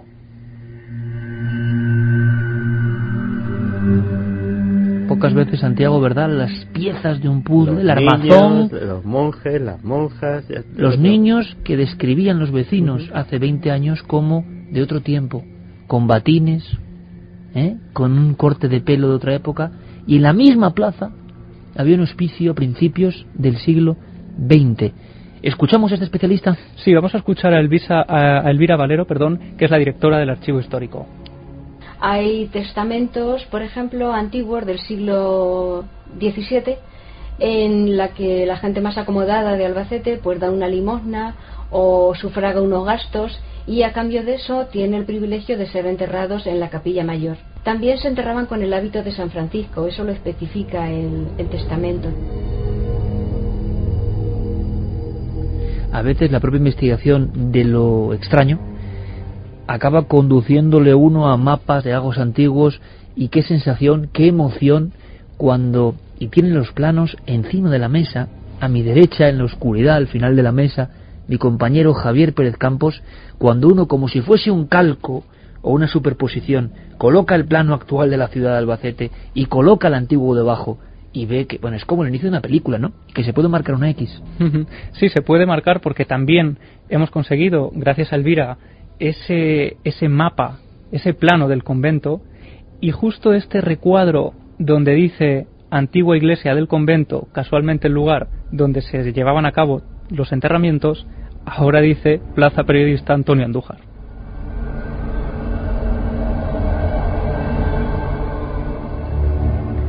Pues yo qué quieres que te diga, amigo, me quito el sombrero y eso que has tenido, como tantas otras veces, la dificultad del no, esto no puede salir de aquí, y ahora cada uno que piense libremente lo que le dé la gana, que nosotros también pensaremos lo que nos da la gana. ¿Qué ocurre? Que la superposición, como en ese viejo libro de la historia, algo debe querer decirnos. Santi ha lanzado, dando un paso más, no solo ¿eh? comentando la casuística, sino lanzando una pregunta casi casi filosófica. ¿Por qué la cantidad de personas que tienen que ver con el ámbito religioso apareciéndose? ¿Qué poder hay ahí? ¿Qué columna hay ahí distinta? ¿Por qué la sociedad, el pensamiento, lo que se ha convocado ahí? Y cada uno que piense libremente, permanece, porque podría ser muy injusto que personas de una vida espiritual de alguna forma estén más propensas a quedarse en algún sitio. Podríamos verlo así desde fuera, muy sencillamente y muy banalmente seguramente. Pero algo ocurre, o al revés. La elevación de ese tipo de personas, de ese tipo de mística, de ese tipo de espiritualidad, hace que se quede ahí. Bueno, casos paralelos tendríamos, como decía antes Santiago Camacho, para varios dossiers. De los más desconocidos, y que son como un calco de este, en la calle Aníbal de Linares, en el año 95, hubo una serie de laridos terribles, una serie de sonidos como de un agonizante, una investigación policial, intervención de las fuerzas de seguridad, provincia de Jaén, y es curioso, Albacete Jaén y toda la zona antigua de los íberos turdetanos, yacimiento arqueológico con huesos bajo justo las casas donde esto ocurría. ¿Es suficiente que un yacimiento eh, esté ahí debajo para darle una significación a un fenómeno? No. Pero es una constante que tiene que hacernos pensar. Sí. En Cádiz, 1980, una barriada bastante humilde de las afueras de Cádiz em, sufre fenómenos parecidos a estos. Algunos muy visuales. Por ejemplo, decían eh, la aparición de un niño al final de un pasillo en una casa bastante humilde junto al balcón, mirando un niño que evidentemente no existe, un niño que se disuelve, pero un niño que ven varias personas en diferentes pisos. Y luego, como ha comentado Santi, la panoplia casi casi completa de las cinco fases. Había un testimonio de alguien en la ducha y a través de las cortinas de la ducha ver al niño dentro del baño. Y no hay nadie. Resulta que hay unas obras para hacer un aparcamiento. Y esas obras, las palas de las excavadoras se topan con algo. Algo que apareció y que tú has recuperado a doble página en los periódicos de Cádiz. Lo llamaron el sepulcro global de los niños. Se encuentra un cementerio fenicio con unas 80 tumbas de niños en diferentes posiciones, diferentes posturas, los huesos enteros, la posición a veces fetal, los, las lápidas en forma redondeada, un extraño em, lugar, no se sabe si de enterramiento o de sacrificio, justo debajo de ese moderno bloque un tanto eh, de características muy humildes, de realojamiento casi, encima de ese lugar. Y solo se descubre cuando las obras tocan la piedra antigua. Estos casos ocurren y pasan. Ahora, nuestros amigos, ahí está la investigación y una investigación de libro realmente sorprendente donde las haya el puzzle como que se amolda, ¿no? La tuerca que entra perfectamente. ¿Nos contarán algo más los amigos de Melino 3, Carmen? Pues sí que nos cuentan muchos casos eh, que han pasado en otras localidades. Luis no, no en la zona no en esa zona, no tenemos En la zona era, tenían conocimiento de las obras que se habían realizado eh, nos decían que, que, por ejemplo, posiblemente los restos son de monjes, ya que en esa plaza hubo un convento, nos lo decía O sea, que esto lo sabía la gente, pero claro, en el 2010 fue muy público. Claro. Pero no en el año 82, por ejemplo, cuando empezaron los fenómenos. no. No, ah, nos hablan siempre de las noticias que se publicaron a raíz de esas obras que se hicieron y del convento de, de San Francisco, que además eh, lo apuntabais antes, del siglo XV, el más antiguo que se encuentra en Albacete nos escriben de allí diciendo que Miguel Ángel, por ejemplo, dice una cosita, Albacete fue una de las provincias que más fusilamientos tuvo en la guerra civil, no tendrá nada que ver, ¿no? Habéis apuntado que había un orfanato, ¿no? Ahí muy interesante, es anterior a la guerra civil, 1912 aparece en los planos de Javi, pero es muy interesante, yo lo hablaba hace poco con dos buenos amigos, Alberto Cerezuela y Paco Pérez Caballero, tendrá que llegar el día en que se aborde el tema de marcas de la guerra civil, mm. pero no a nivel político, sino a nivel del misterio, ¿verdad? Efectivamente, porque hay, hay supongo que muchos lugares donde mm, hay cicatrices de uno y otro bueno, En cada provincia hay un sitio donde se, se asimila misterio o se comenta misterio en trincheras, lugares de este tipo, ¿no? Sí, y de hecho, fíjate que estaba yo acordándome de una cosa que había mencionado eh, eh, alguna vez en este programa, no tiene que ver con la guerra civil, pero sí con esos lugares donde luego aparecen huesos. Fíjate que yo de mi infancia tengo dos recuerdos de dos sitios que me parecían especialmente oscuros y especialmente siniestros. Y mucho después me enteré de que debajo de, esos lugares había enterramientos. Uno de ellos lo sigue teniendo todavía. Uno era el Galerías Preciados de Arapiles, de la calle Hombre, que Arapiles. encontraron 400 o 500 esqueletos allá abajo. A mí me llegaba a dar miedo de pequeño y me parecía, como en el siguiente sitio, donde todavía aún me lo parece, que la luz era como más tenue, como que había algo que se tragaba la claridad.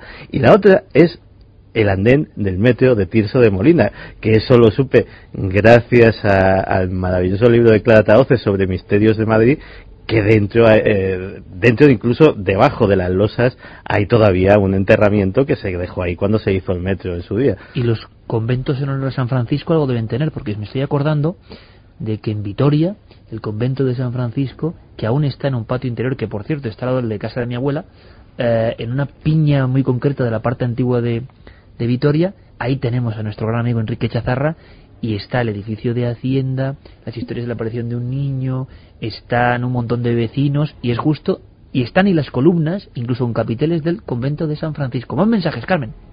Pues mira, David Argudo dice, conozco el barrio y los pisos tienen patios interiores y largos pasillos. Me da repelús solo pensarlo. Sandra Argandoña Martínez dice que acaba de pasar por esa plaza ahora mismo, que bueno, que ha sentido un escalofrío, que no sabe si Eso está muy bien, ¿eh? Escuchar este programa y pasar justo por ahí. el programa o simplemente que esa plaza tiene una energía especial. Y como te comentaba, nos llegan casos, por ejemplo, de Ceuta Dina, que vivía junto a un colegio de monjas y habiendo nieblas si nos acercábamos se oía un coro de niños jugando de noche junto a él, también un corro. Cuando nos alejábamos se callaban en plena noche. Bueno, hay que en decir pueblo, que esto es importante, Carmen, que, que- por supuesto no hay que estigmatizar ni mucho menos que la gente es más, la gente es muy valiente y cuenta, es una zona como otra cualquiera, no hay que marcar ni tener ningún miedo, ahora con el repelús del programa puede ser, pero que sobre todo lo que hay es gente valiente, hay que decirlo. Sí. Juan Antonio nos decía, en mi pueblo existe una casa que perdió un antepasado mío en una apuesta y en la que suceden sucesos del cuarto tipo, Santi apunta, que se han comentado. Se dice que hasta que no vuelva mi familia nadie podrá vivir allí. Yo estuve viviendo seis meses en la cartuja de Porta Coeli y por las noches escuchaba los pasos de unos zapatos que se acercaban a mi celda y se paraban delante de mi puerta y yo empezaba a rezarnos, lo comentaba Aitor. Luis V. González, buenas madrugadas. Me llamo Luis y soy de Murcia. He vivido mi infancia en un edificio donde murió un niño delante de su hermano cayendo desde el piso donde yo vivía por el hueco del ascensor, cuando el edificio estaba todavía en construcción. He oído el grito todos esos años y mi madre ha pasado un calvario. Todavía ocurren cosas allí.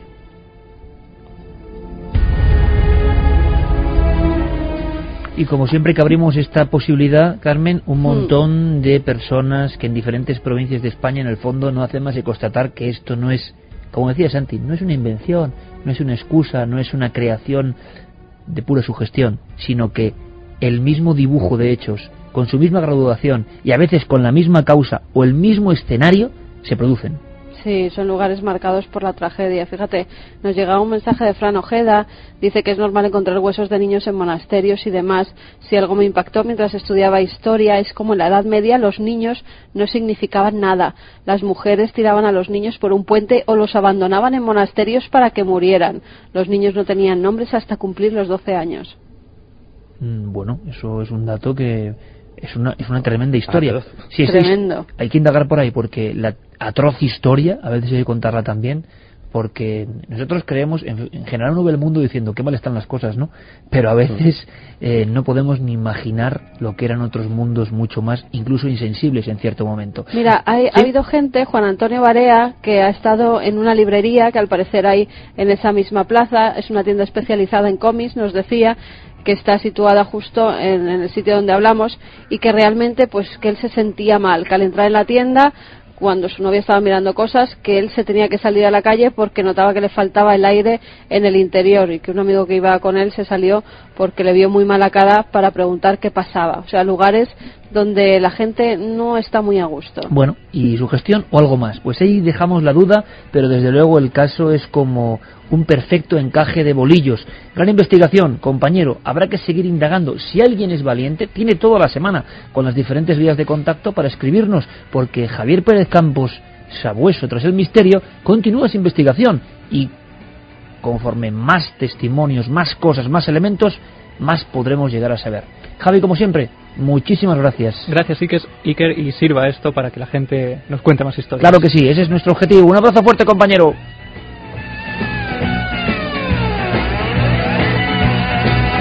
A la vuelta nos hablará Javier Sierra, que está recorriendo prácticamente España, el mundo de la sebachina, crónica desde México, porque ha pasado algo muy sorprendente, muy raro en México. No solo lo de esa niña que contaba Carmen, sino algo de verdad marcado a fuego de alguna forma. Tendremos, por supuesto, y además de una forma muy especial, otro testimonio, la noche es verdad que va un poco tétrica, otro testimonio raro que nos traen Fermín Agustí y Carlos Largo, o un par de testimonios, tiene que ver con bases aéreas, pero me ¿Puedes decir algún titular? Mira, hay tres titulares. La sección de conspiración de Santi Camacho hoy es triple, porque han pasado muchas cosas. ¿Me das el titular de solo una de ellas, por ejemplo? ¿Qué tal que Franklin Delano Roosevelt pudo saber con anticipación que el ataque a Pearl Harbor iba a suceder y no hizo nada? ¿Ha surgido esa noticia ahora? Ha surgido un documento que podría demostrar eso. Pues todo eso, esas noticias extrañas, después de las noticias lógicas de nuestros compañeros de los informativos de la cadena SER.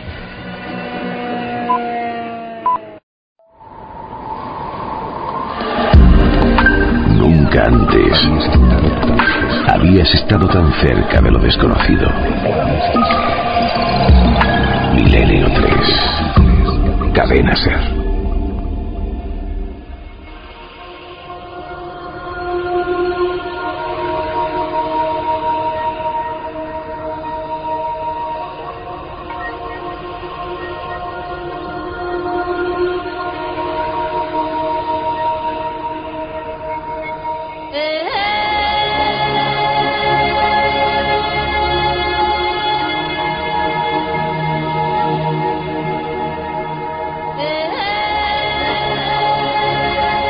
Tres y siete minutos. Aquí estamos de nuevo, Milenio 3 en la cadena Ser, la nave radiofónica del misterio, con estas músicas maravillosas que vienen como desde el otro lado, otra dimensión del tiempo, que nos pone el maestro Noel Calero.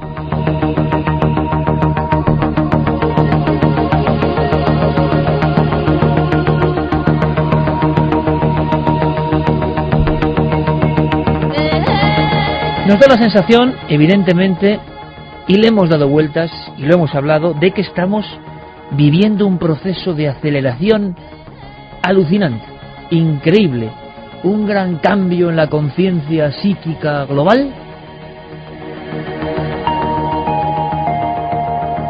Es una percepción, algo seguramente personal, subjetivo. Lo compartimos varios miembros de este equipo.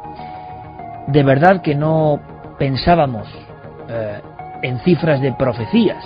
De verdad que no pensábamos, ni seguimos pensando al revés, en cataclismos, pero esto del 2012 nos venía como muy lejano. Y sin embargo, ahora que estamos en la frontera misma de ese año, nos damos cuenta de que están cambiando muchísimas cosas.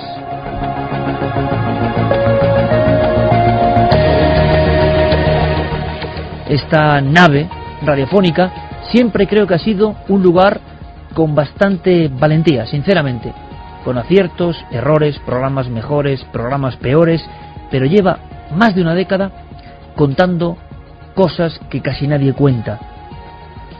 También tendremos nosotros que vivir en nuestra propia gasolina, en nuestra propia sangre, esa raíz de los cambios que se avecinan.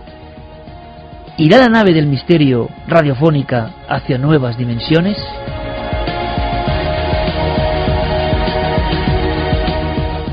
Lo reflexionaremos.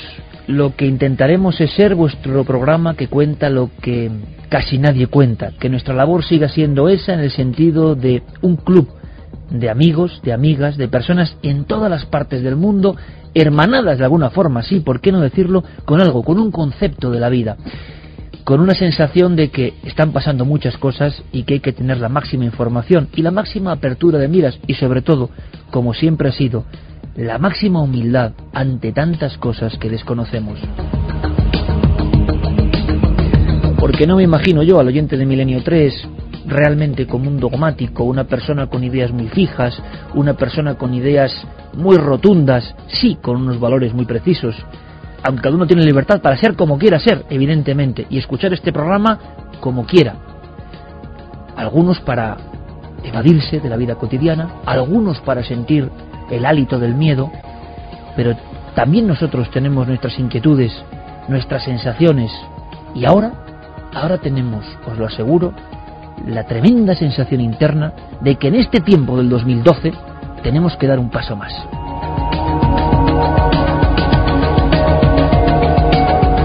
Y ese paso más seguramente tiene que ver con la conciencia, seguramente tiene que ver con la ciencia de vanguardia, seguramente tiene que ver, y el término es peliagudo y maravilloso como pocos, con la espiritualidad, seguramente tiene que ver con analizar las cosas que están pasando delante de nosotros, seguramente tiene que ver con observar un mundo que está ahí, lleno de misterios nuevos, misterios nuevos, misterios dentro de nosotros mismos, misterios a los que nosotros mismos en muchas ocasiones no hemos hecho todo el caso del mundo, porque lo que hacíamos era, como ha hecho ahora Javier Pérez Campos, perseguir el dato, perseguir el documento, mostrar la casuística. Quizá, quién sabe, ni siquiera lo sé yo, en este 2012, lancemos muchas preguntas al aire e incluso, pese a quien pese y pase lo que pase, reflexionemos sobre todo lo que estamos sintiendo. Programas, gracias por tantos mensajes de afecto, tantos mensajes de emoción, programas como el de Enigmas antes de nacer, que para qué os voy a engañar, son los que a mí me apetece hacer. Me interesan más las luces que las sombras, me interesa más el pensamiento quizá que el dato, me interesa conocerme a mí mismo más de conocer quizá solo las anomalías, y me interesa, aunque es parte de nuestro oficio, de nuestro engranaje, me interesa poco lo macabro, poco lo morboso porque sí. Me interesa si nos muestra algo. Me interesa aprender con vosotros. ¿Aceptaréis el viaje y el reto? En toda esta especie de espiral filosófico profunda o no, llegan los datos del EGM, que también pueden ser una señal, ¿cómo no? Los datos del EGM, que sin duda no son buenos para este equipo, que sin duda mm, no son nada eh, de lo que sentirse muy orgulloso, porque teníamos un reto. Y en nuestra vida, queridos amigos, hemos tenido muchos retos, desde que yo entré por la puerta de la cadena SER allá por el año 2000. Siempre con una filosofía muy firme, incluso con el precio que uno tiene que pagar, que es enfrentarse a muchas cosas de lo establecido, lo ordinario, en todos los sentidos, lo demostrable, nos hemos puesto siempre al otro lado, siempre con la eterna duda. Bien sean las, las conspiraciones de Santiago Camacho gritando que no lo sabemos todo, bien sea con la pura investigación como ha traído nuestro más joven amigo, y yo creo que un buen ejemplo junto con Fermín, con Carlos, con Diego Morañón, con tantos otros, de que por fortuna la estirpe de buscadores continúa. Siempre nos hemos puesto en un lugar que no es fácil, ni es el más cómodo. Y sentimos la necesidad de seguir dando pasos. Eso sí, divirtiéndonos, pasándolo bien y con una norma que es la de la profesión, no aburrir a nadie. Aburrir es muy fácil. Para divertir, para animar, para inspirar, para lanzar preguntas, para encontrar un eco, para saber que tenemos que hacer algo con nuestra misión en la vida, para eso hay que trabajar mucho. Y en mitad de todo este marasmo, como decía, llegan estos datos, que no son buenos evidentemente, porque, mm, hombre, pues 375.000 oyentes son una enorme responsabilidad y yo quiero dar personalmente, como director de este equipo, más que nunca las gracias a cada uno de esos miles que están ahí a estas horas. ¿Y por qué? Porque aunque objetivamente sean unos datos más bajos de los que estamos acostumbrados, también es cierto que nosotros al inicio de esta temporada tuvimos un nuevo reto y aceptamos una propuesta de la cadena SER de empezar media hora más tarde. Sabíamos, evidentemente, que eso iba a perjudicar a la audiencia de Milenio, pero también sabemos, y quiero decirlo, que estamos dentro de un engranaje, dentro de una radio que es nuestra casa, y que las cosas han salido así, y que bien es cierto que si comparamos nuestro programa de una y media a cuatro horas con lo que había la oleada anterior, hemos crecido 4.000 oyentes. Pero los cómputos globales nos dejan un poco fríos. Sabemos que estáis ahí. Y por eso a partir de ahora queremos conoceros un poco más porque cuánta gente está variando y está oyéndonos por Internet, que en el fondo es conectar con el programa. Cada vez más. ¿Será cierto? Los datos complementarios de Guillermo León en las plataformas de Internet nos hablan de un millón de descargas. Es muy importante, el programa crece y todo esto hace que lo convencional pase a un lado y los cambios estén ya ahí. Estamos todos en plena transformación. Quizá en el 2012 surja un milenio 3 nuevo, quién sabe. Pero yo, que no me he escondido jamás, yo que he dado los datos siempre al detalle, sean buenos, sean medianos o sean peores, los vuelvo a dar porque es mi obligación y lo que sí tenéis que tener claro es que Iker siempre, se puede equivocar o no, pero va con la verdad por delante, con su verdad por delante. Ahí están los datos, 375.000 oyentes, em, y bueno, intentaremos pelear, intentaremos desde luego, como no, que seáis más. Vamos a ver si lo logramos, vamos a ver si estáis con nosotros. Y desde luego gracias por hacernos líder de la radio, claro que sí, porque ya son 11 temporadas, si no recuerdo mal, de liderazgo absoluto, pero tendremos que ganarnos en este mundo, en cambio, vuestra honestidad, vuestra fidelidad, vuestra presencia. A través de Internet, en directo a través de Internet, a través del receptor de radio que parece ya como de otra época en este mundo en constante espiral de sorpresas. Lo que vamos a hacer nosotros es nuestra labor con la máxima ilusión. Y quizá algunos, quizá algunos, comprueben que nos interesan muchas más cosas, que nos interesan nuevas perspectivas, que nos interesa profundizar en cosas que personalmente de verdad anhelamos conocer. Estamos, quizás Santiago Camacho, no lo sé, ante un momento de cambios importantes, pero lo que queremos hacer, eso ante todo es un buen programa. Pero están pasando tantas cosas ahí fuera que no podemos quedarnos en lo que han sido misterios clásicos que incluso en esta década, hay que decir, hemos procurado ampliar al máximo. Pero va a haber cambios.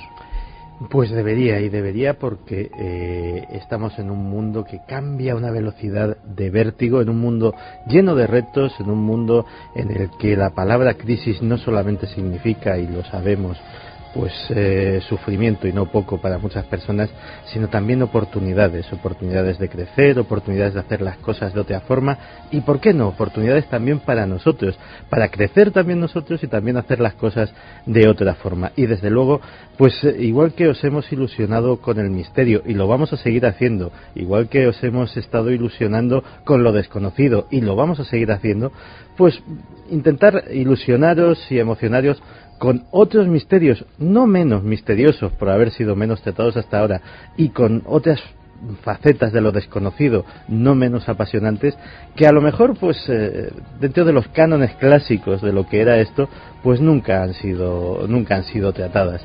Así que eh, a ver eh, si nos acompañáis en esa aventura que la vamos a hacer con el máximo de los cariños Parecía una fábula lejana, 2012, y estamos ya ahí, Santiago Camacho, y estamos ahí, Carmen, con una ilusión tremenda, y ¿sabéis lo que es bonito? Que hemos vivido todo tipo de sensaciones y en un momento en que quizá, claro, repito, evidentemente, eh, no es por el dato en sí de la audiencia, porque empezar en la hora de máxima acumulación de una a dos de nuestro programa, pues medirlo más tarde, es que es lo que tiene que ser, es que es normal, es que no pasa nada, esos son los datos. Pero la ilusión, las ganas de hacer que yo he notado en este equipo eh, a uno le recargan de gasolina y creo que vamos a tener que hacer cosas muy bonitas y van a tener que ser seguidas si queremos entre todos unirnos en una aventura. Así que como siempre, vosotros hacéis Milenio 3 desde cualquier parte del mundo y los temas, las reflexiones, las sensaciones, los asuntos que creéis que no tocamos, pues venga, lanzarnos ideas porque nosotros queremos aprender también como siempre hemos hecho de vosotros.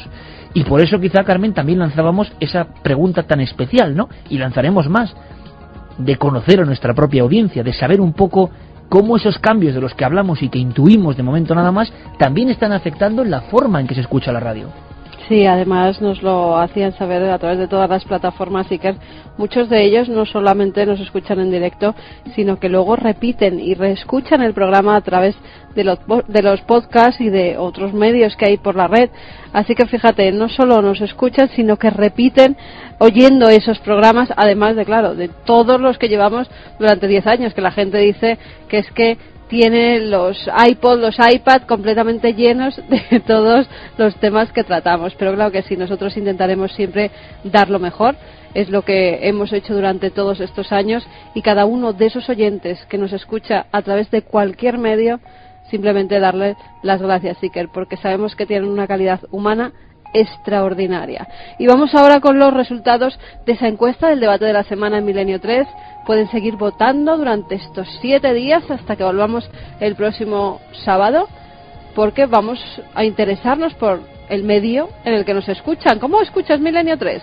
Pues en directo ha bajado un poquito, 49,4% y por internet 50,6%. Pero vamos, que es que está, yo creo que es de las encuestas mmm, más equilibradas que hemos tenido nunca. Sí, pero qué curioso, Carmen, que estemos hablando de esto y que de pronto, justo cuando estamos, yo sabes que las señales creo mucho en ellas, justo cuando estamos hablando de esto, Internet se ponga por encima de la recepción en directo del programa. El mundo está cambiando. Quien no quiera verlo es su problema y nosotros sí. no nos vamos a quedar atrás. Eso desde luego con un sinfín de cosas que, que, nos emocionan, que están ahí, porque hay una cosa que es verdad.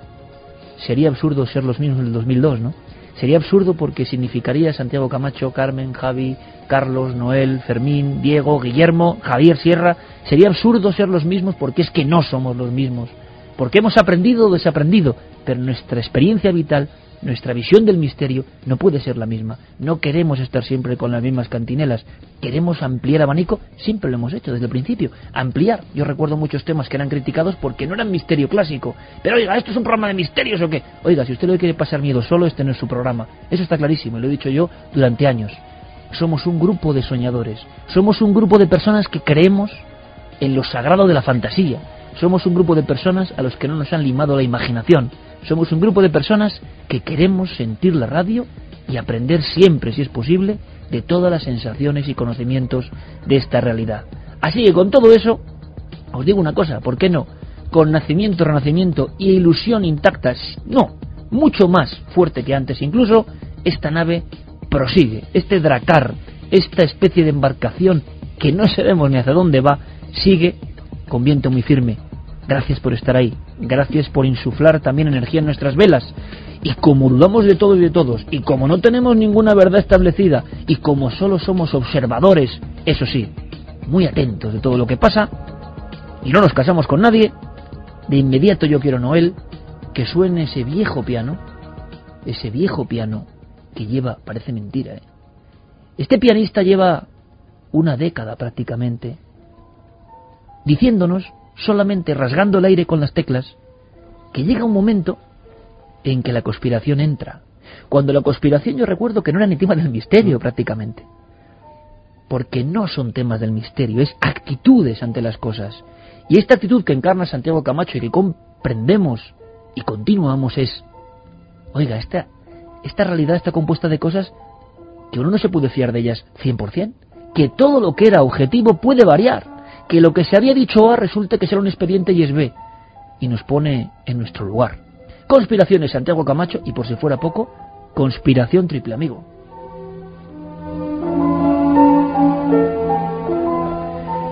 Pues sí, hoy vamos a ampliar el formato y en vez de una vamos a hablar de tres. Y es que la semana ha venido, esta vez casi es un formato noticiero, porque la semana ha venido tan cargada de noticias que tienen que ver con el mundo del oculto eh, humano, no sobrenatural, con el mundo de la conspiración, con el mundo de las cosas secretas, que bueno, hemos tenido que seleccionar tres eh, noticias, que noticias son, que han sucedido a lo largo de esta semana. La primera de ellas tiene que ver con algo que ocurrió hace ni más ni menos que 70 años. Esta semana se cumplirán esos 70 años. El 7 de diciembre de 1941 fue uno de esos días, pues como eh, el 11S, como tantos otros, que cambiaron para siempre el curso de la humanidad. Aquel 7 de diciembre de 1941 tenía un sonido que podíamos resumir así. Ayer, 7 de diciembre de 1941. Una fecha que recordaremos con infamia, los Estados Unidos de América fueron repentina y deliberadamente atacados por fuerzas navales y aéreas del imperio de Japón. Es evidente que la planificación del ataque comenzó hace muchas semanas. Por eso, aunque nos cueste mucho tiempo el superar esta premeditada invasión, el pueblo americano, utilizando justificadamente su poderío, conseguirá al final la victoria absoluta. El 7, El 7 de diciembre de 1941 la Armada Imperial japonesa atacó la base naval de Pearl Harbor en Hawái, causando 2.500 muertos y un daño importantísimo a la flota estadounidense del Pacífico, aunque curiosamente, dicen que de milagro, los tres portaaviones que había estacionados en, la calle, en aquella base naval, y justo el día anterior zarparon y se libraron de este ataque. Esos portaaviones serían absolutamente claves en la victoria estadounidense en la guerra del Pacífico. ¿Y por qué nos acordamos de algo que ocurrió hace 70 años? ¿Y por qué es noticia esta semana? Porque esta semana ha salido a la luz un memorándum desclasificado de la Oficina de Inteligencia. Justo esta semana del 70 aniversario. Justo esta semana del 70 aniversario. De la Oficina de Inteligencia Naval, y ese memorándum al presidente, fechado el día 4 de diciembre, es decir, tres días antes del ataque, avisaba de la posibilidad casi inminencia de un ataque japonés a Hawái o el canal de Panamá. Dejaban esa, eh, esa puerta abierta, uno de los dos objetivos. Claro, eh, uno puede decir, bueno, son, es uno de los muchos papeles de aquella época que salen a la luz, pero es que siempre ha habido una teoría, una teoría conspiranoica, que decía que el presidente Franklin Delano Roosevelt sabía con anticipación que iba a ocurrir ese ataque a Pearl Harbor y no hizo nada para impedirlo. Y uno puede decir, bueno, pues qué barbaridad, ¿por qué? Una encuesta Gallup de ese mismo año eh, sacó a la luz que el 88% de la población estadounidense estaba abiertamente en contra de la intervención de su país en la Segunda Guerra Mundial.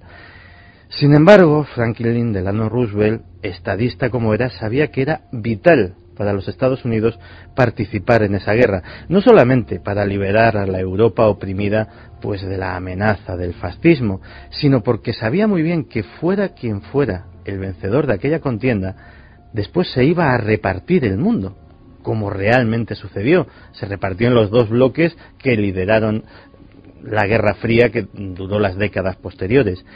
Y obviamente los Estados Unidos tenían que estar presentes en ese, eh, en ese reparto. Así que se hizo una diplomacia muy agresiva, realmente agresiva, hacia el imperio japonés con embargos comerciales, con eh, corte a sus suministros de petróleo, etcétera, etcétera. Y eh, lo cierto es que parecía, mm, por parte de los analistas, que ese ataque iba a ser casi inevitable. Pero, aparte de este memorándum que tenemos actualmente, sabemos que, y eso lo sabe, conocimiento historiográfico absolutamente al margen de las teorías conspiranoicas, es algo conocido, el día 6 de diciembre de 1941 se le entregó a Franklin Delano Roosevelt un mensaje codificado del código diplomático japonés, lo que se llamaba el código púrpura. Los criptógrafos de la inteligencia estadounidense habían descifrado esos mensajes. Era el mensaje que se llamaba del viento ejecutor y decía textualmente, Igashi no kaze ame, o lo que es lo mismo, viento del este lluvia. Sabían perfectamente, y de hecho se cuenta y cuentan testigos presenciales de cuando Franklin Delano Roosevelt leyó ese mensaje, dijo, esto significa guerra, porque esa era la clave con la que se iba a anunciar. No se avisó a la base aérea de Pearl Harbor. Eso sí, se dio orden de que los portaaviones, esas piezas claves, zarparan inmediatamente, como así fue.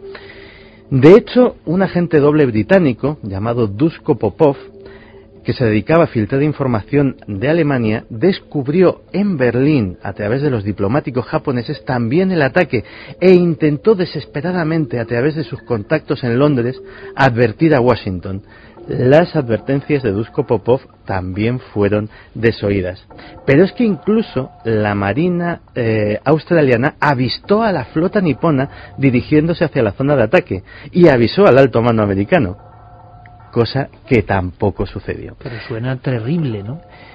Suena terrible. Suena como las conspiraciones que, que han comentado con otros grandes ataques de la historia, el 11S, sin ir más lejos, los conspiranoicos, repito, han argumentado que Desgraciadamente, la sabía. en la historia de la humanidad, en muchos de los casus belli eh, que han llevado a grandes guerras, incluso la propia Segunda Guerra Mundial, eh, los alemanes invaden Polonia con un presunto ataque de las fuerzas polacas a un puesto fronterizo alemán. Y ese es el pretexto que teóricamente utilizan para invadir Polonia. Pero eh, la historia de los casus belli es apasionante en cuanto a que prácticamente ninguno se salva de la manipulación en uno u otro grado. Pues sería bueno recordar eh, en un dossier o en un ranking, eh, Santiago, en, en esta sección mismo, eh, esos casus belli, y se sabe ahora que había hilos extraños por detrás, que ya no nos extraña nada, claro, pero que en acontecimientos como Pearl Harbor, ni más ni menos, ocurra esto. Bueno, los americanos, fíjate lo que tienen, ¿no? Que van y lo sacan. Sí, efectivamente, o sea, eso es, eso es una cosa que... Hay otro casus belli norteamericano que también es eh, público y notorio que fue manipulado, que es el que les llevó a la guerra de Vietnam, que es el famoso incidente del Golfo de Tonkin, en el que un buque norteamericano fue presuntamente atacado por, eh, por eh, patrulleras vietnamitas y con el paso de los años eh, hubo que confesar que el famoso buque se encontraba a cientos de kilómetros de la posición en la que presuntamente había sido atacado. Pues pensemos en, los, las decenas de miles de vidas estadounidenses que se llevó aquella guerra por un incidente que no ocurrió jamás. Así que bueno, parece ser que vamos sabiendo poco a poco un poquito más de la historia oculta del siglo XX. Y nuestra siguiente noticia nos llevará a la historia oculta de este siglo, del XXI. 3 y 31 minutos, conectamos esta historia antigua, papeles sobre Pearl Harbor, ni más ni menos, un icono del siglo XX, y creo que es una historia que tiene que ver con la hora, segunda noticia, casi en un flash, y misiles. Pues sí, eh, porque fíjate que anda que no hemos eh, tratado veces aquí de arqueólogos aficionados que a través de Google Earth han encontrado pues yacimientos de los que nadie sabía absolutamente nada. Pues bien, estudiantes de la Universidad de Georgetown en Washington, dirigidos por Philip eh, Carver, un exfuncionario del Departamento de Defensa estadounidense, analista de inteligencia y con una amplia experiencia en el tema, han descubierto que el arsenal nuclear de China, en vez de las de 80 a 400 cabezas nucleares que estimaban los expertos hasta ahora, podía ascender a, agárrate a la mesa, más de 3.000. Y eso imagino que les ha puesto los pelos de punta. Pues eh, ahora mismo la información es muy controvertida. Resulta que en 2008 hubo un tremendo terremoto en la provincia de Sichuan y eh, ese terremoto, y eso se pudo saber gracias a las imágenes de la prensa local y también de las de Google Earth, eh, hizo que se derrumbasen una serie de túneles. Túneles de los que no se sabía absolutamente nada. Esos túneles formaban parte de lo que se denomina la Gran Muralla Secreta. Como hay una gran muralla china en la superficie, La muralla oculta. hay una muralla oculta. Miles, más de 3.000 kilómetros de galerías absolutamente secretas en las que estarían almacenados esas cabezas nucleares, desplazándose bajo tierra casi por todo el país. Y bueno, eh, todo esto analizando eh, desde documentos eh, oficiales del segundo cuerpo de artillería chino hasta estas imágenes, estos estudiantes en un trabajo que les ha llevado desde 2008 hasta ahora, pues han sacado esta conclusión y están a punto de dar eh, de dar su informe al, al legislativo estadounidense para que sea analizado. 3.000 cabezas eh, con esa potencia que podrían generar en destrucción, ¿qué? Santiago? Muchísimo, o sea, pensemos, eh, claro, pensemos, 3.000 cabezas. El potencial eh, norteamericano está cifrado en unas 5.000 cabezas nucleares. Y el de Rusia, que parece que es una potencia que ahora mismo está de capa caída, en más de 8.000. Es decir, eh, digamos que le colocaría como poco al nivel de las grandes potencias atómicas. Este ranking da bastante miedo, ¿eh? Y aún tenemos una última noticia en esta especie de informativo de la conspiración. Decíamos que Wikileaks, poco menos que había que ponerle el RIP, ¿no? Pues Pero resucita. Vamos que se ha resucitado. Wikileaks, esta semana Julian Assange ha dado una eh, rueda de prensa en Londres y ha desvelado 287 documentos. ¿Documentos que tratan sobre qué? Que nos lo cuente el propio Julian Assange. Today, we release over 287 files Hoy colgamos más de 287 documentos que revelan la escala real de la industria internacional de vigilancia de las masas populares. Una industria que vende tecnología a los regímenes tanto democráticos como dictatoriales para controlar a la población de países enteros. Cualquiera que tenga un iPhone, una BlackBerry o un correo de Gmail está vendido. Well, you're all screwed. Claro, pues entonces casi todo el mundo está vendido. Pero ¿a qué se refiere exactamente? Vamos a ver, Julian Assange ha eh, desclasificado dos, estos casi 300 documentos de empresas privadas, empresas privadas de todo el mundo, parece ser que alguna española hay, que eh, se dedican a, eh, al negocio de vender a gobiernos particulares y otras empresas mecanismos para el espionaje electrónico cosas que se pueden hacer y que uno, eh, yo he descubierto a través de estos documentos y me han dejado asombrados. ¿Sabes que se puede seguir a una persona a través de su smartphone aunque éste esté apagado?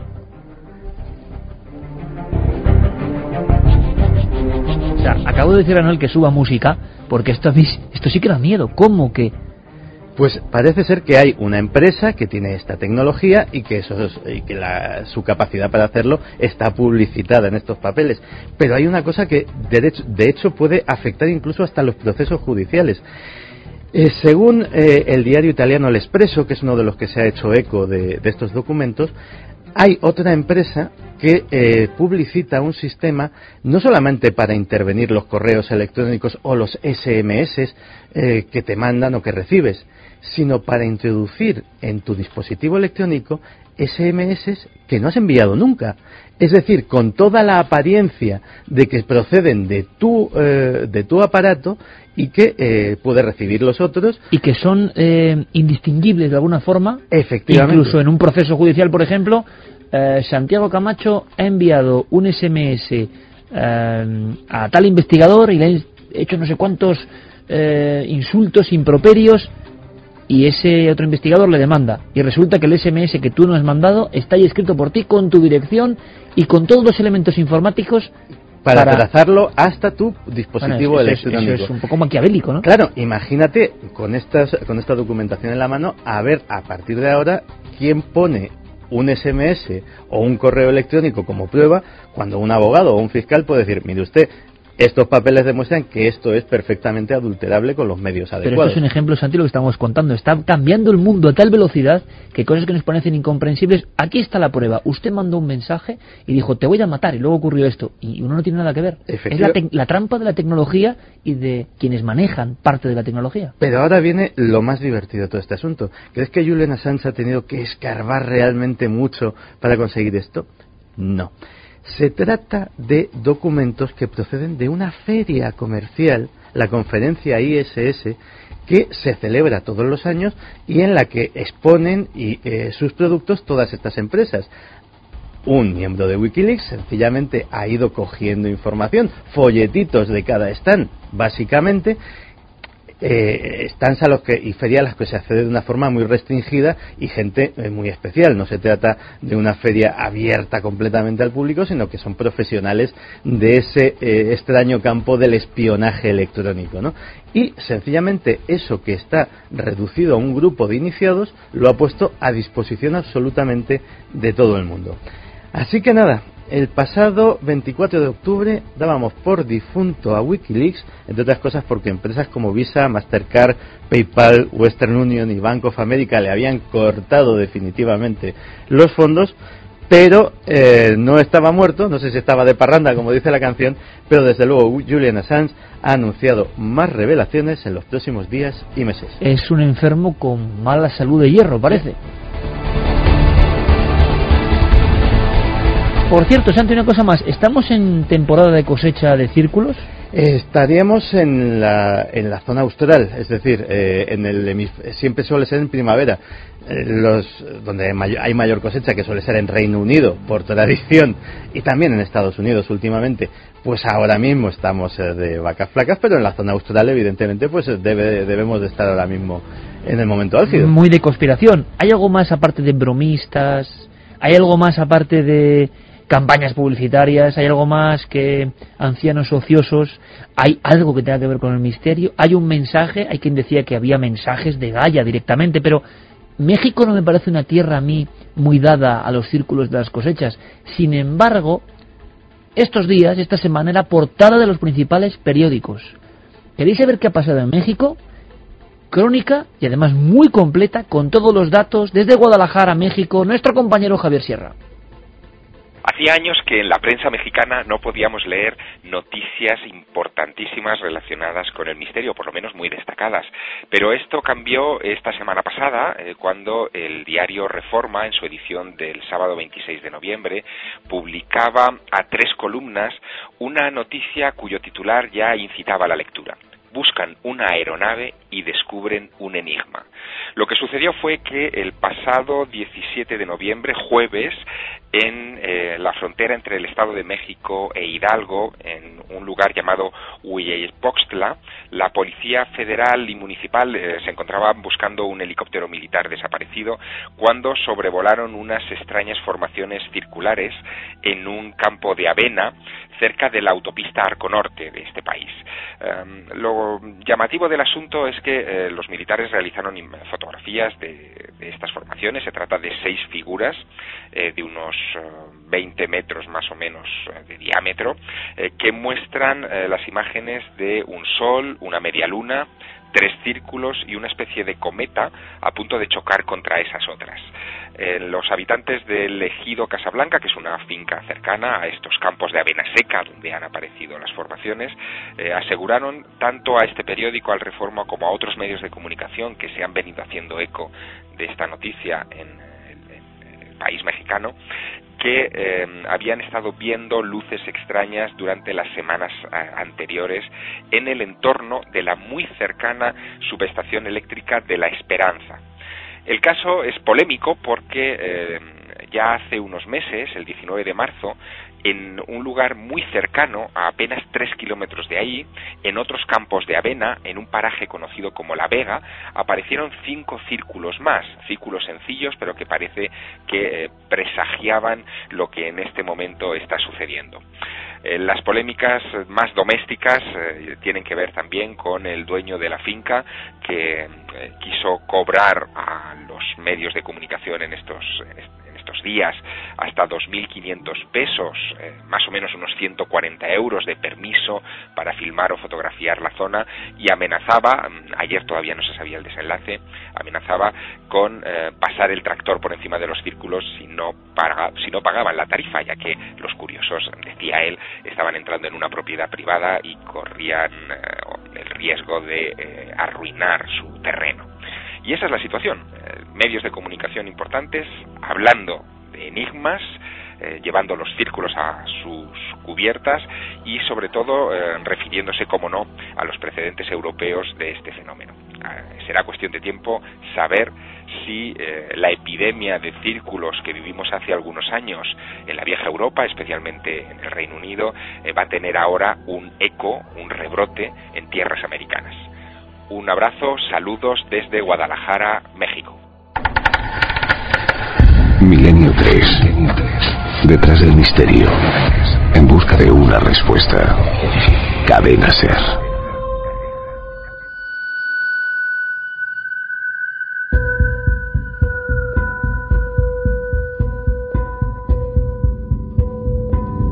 Esta noche hemos tenido un dossier completísimo, yo creo, de unos acontecimientos misteriosos y además con un porqué, con una raíz, con una investigación, con un paso a paso. Y nosotros queremos estar siempre muy atentos al espejo que representáis. Miles y miles y miles de amigos de todas partes del mundo, con sus experiencias, su conocimiento, sus testimonios, sus investigaciones. Siempre, siempre, tengo que decirlo, las vías de contacto de nuestro programa, las diversas vías, por ejemplo el Facebook o el Twitter que Guillermo León organiza magníficamente en la nave del misterio, en Facebook por ejemplo, eh, siempre son lugares donde se puede dar una pista, un testimonio y luego nosotros profundizaremos. Mm, estamos recopilando casos que nos parecen sumamente interesantes, casos diversos, casos que demuestran que cierta fenomenología que creíamos olvidada sigue ocurriendo. Fermín, compañero, buenas noches. Buenas noches, Iker. Eh, es un caso raro, hacía mucho tiempo que no se oían cosas de este tipo, vamos a escucharlo con toda la libertad. Tiene que ver, eso sí, con un entorno absolutamente clásico, bases aéreas. Bases militares aéreas, esta vez en Cádiz, en Jerez de la Frontera. Además es una base militar abandonada. Bueno, que eso le da un buque, un ¿no? Un cáliz sí, sí. misterioso. Eh, pues es en la base militar de Jerez de la Frontera, entonces se hacen los turnos de guardia por las noches.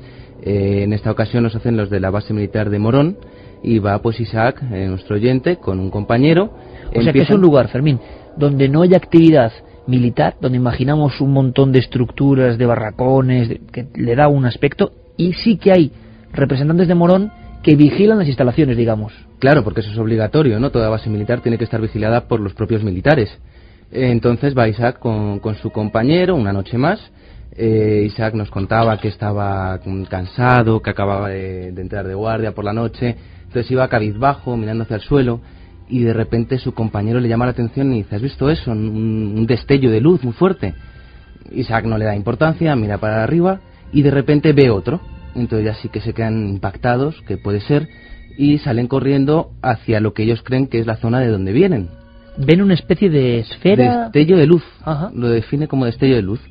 Eh, entonces se van hacia, hacia el muro, lo más pos- lo, lo- se aproximan lo más posible y ya sí que ven de dónde procede. Y llega un destello de luz mucho más grande. Si quieres, eh, escuchamos cómo lo relata Isaac. vimos como otro destello, ya pero con su origen. Ya lo que vimos es de, un- de una nada, o sea, estás mirando al firmamento, mirar al firmamento y de pronto como una esfera de luz blanca potentísima, eh, cada vez más inmensa, más inmensa, inunda todo en esa misma luz blanca. Eh, nos quedamos, compañero y yo, alucinados eh, y volvimos a ver otra vez la luz, pero ya en otra posición. Y bueno, y ya nos quedamos así, dijimos este compañero y yo qué íbamos a hacer, que si lo íbamos a comentar cuerpo de guardia, como estábamos militares, tú sabes. La total, que cuando miramos la hora, pues había, había pasado dos horas más del relevo nuestro. Ven esa luz o esos destellos cada vez más intensos en diferentes posiciones, yo no sé si como rodeándoles o no, y de pronto son conscientes de que les faltan, que es un caso, ¿verdad Santiago? Un caso típico de tiempo perdido. Ellos se dan cuenta de que han pasado dos horas, No, pero de que- inmediato. no, no, que han pasado dos horas después de que hubieran tenido que regresar para hacer el cambio de turno. Ellos acababan de llegar a hacer el turno. O sea, han pasado muchas más horas. Yo calculo que unas seis horas. Y entonces. ¿y, ellos, y cómo lo explican? ¿Qué dicen? ¿O No recuerdan nada. No recuerdan nada. Nada. Ellos ven un, un destello de luz y al rato ven otro en otra posición. Ah, y ese segundo destello, digamos que es como la vuelta. Posiblemente. Ellos para ellos es un segundo. No, no, no notan diferencia entre de tiempo ni de espacio entre uno y otro destello. Y sin embargo, los relojes muestran que ha pasado todo ese tiempo. que llegan tarde para, para dar el cambio de turno. Eh, me terminaba de contar Isaac que cuando llega eh, se lo cuentan a, su, a su jefe y dice, claro, ellos iban muy apurados de no nos va a creer nadie, esto es imposible. Y, y el jefe no solo, no solo le cree, sino que, que por lo visto también es seguidor de estos temas y, y quedó también impactado con, con el relato. Es una historia que hace mucho tiempo, fíjate que sabemos que las bases aéreas son lugares muy especiales, eh, llenos de historias. Estamos recopilando, Carlos Largo tenía, pero yo creo que apenas va a dar tiempo, otro remoce, otro retrato de cosas que se ven en estos lugares, pero tiene su sabor especial. Una base abandonada, provincia de Cádiz, y ellos no han logrado explicar nunca nada, ni han vuelto a ver por lo que parece ese extraño destello, porque además no hay un objeto, no hay una sombra misteriosa, simplemente es una señal, una luz, esa pérdida absoluta de conciencia y de tiempo, y otra luz como que te despierta, que no deja de ser un clásico en muchos casos de tiempos perdidos. ¿eh? Sí, de hecho- El estímulo 1 y el estímulo 2, ¿no? Efectivamente, y de hecho, eh, lo realmente notable es que mm, el tiempo perdido es que no tienes la sensación hasta efectivamente. Hasta que alguien te lo confirma, ¿no? Y es, y es una de las cosas que más desconcertados deja, deja a los testigos. Lo que me ha llamado mucho la atención es que el superior haya sido tan tan comprensivo. Benevolente, ¿no? Sí, señor, pero desde luego ya por lo menos eh, algo de pozo vamos dejando y hay cierta cultura de lo que es una experiencia de tiempo perdido, ¿no? Bueno, de todas formas seguiremos los datos, Fermín, y si hay más personas que han vivido fenómenos en esta base, por ejemplo, yo sí conocía historias de Morón de la Frontera, concretas, algunas bastante clásicas, pero no esto de un destello y la pérdida de un tiempo. Son casos como que conectan con los misterios más viejos, los que muchas veces por pose incluso propios investigadores descartan como que ya es otra época. No, no, siguen ocurriendo. Y los testimonios, como el de Isaac, nos interesan muchísimo. Los testimonios de nuestros oyentes muchas veces van a ser la muestra de que lo imposible a veces sigue ocurriendo en nuestro breve país. Fermín, gracias por la crónica. Gracias, Iker. Vamos a hablar rápidamente porque nos quedamos sin tiempo, tenemos que escuchar vuestros mensajes, cómo quedó esa encuesta en torno a vuestro mm, mundo y vuestra forma de escuchar nuestro programa. Y vámonos, eso sí, con Internet, porque vemos que Internet está cambiando todo absolutamente, que Internet, por lo menos en la última comunicación con Carmen, ganaba ya en los votos al receptor, y aquí hemos hecho todas apuestas, y esto es muy sorprendente, pero vamos a saber qué ha pasado esta semana en concreto en la red. Cronista Diego Marañón. Milenio Red, toda la información digital del mundo del misterio. ¿Pudo William Shakespeare escribir obras como El Mercader de Venecia sin haber salido de Inglaterra y sin tener contacto alguno con la cultura e historia de Italia? Y si a esto le añadimos que Shakespeare no fue nunca a la universidad y que no hay pruebas documentales de que asistiera siquiera a la escuela primaria de su ciudad natal. La teoría de la conspiración, salpimentada con recientes estrenos cinematográficos, está servida. Conocemos a William Shakespeare, el escritor más famoso de todos los tiempos. Pero ¿y si les dijera que Shakespeare jamás escribió una sola palabra? A lo largo de los años, algunos estudiosos han especulado con la posibilidad de que Francis Bacon, Christopher Marlowe o algún otro fuera el autor de las obras que se le atribuyen a Genio de Stratford. En 2007, una serie de académicos y actores capitaneados por Derek Jacobi y Mark Rylance, es director artístico del Globe Theatre, solemnizaron la firma de una declaración de duda razonable referida a la autoría de las obras atribuidas a William Shakespeare. Últimamente en la red, como no podía ser de otro modo, fluyen ríos de bits sobre este polémico asunto.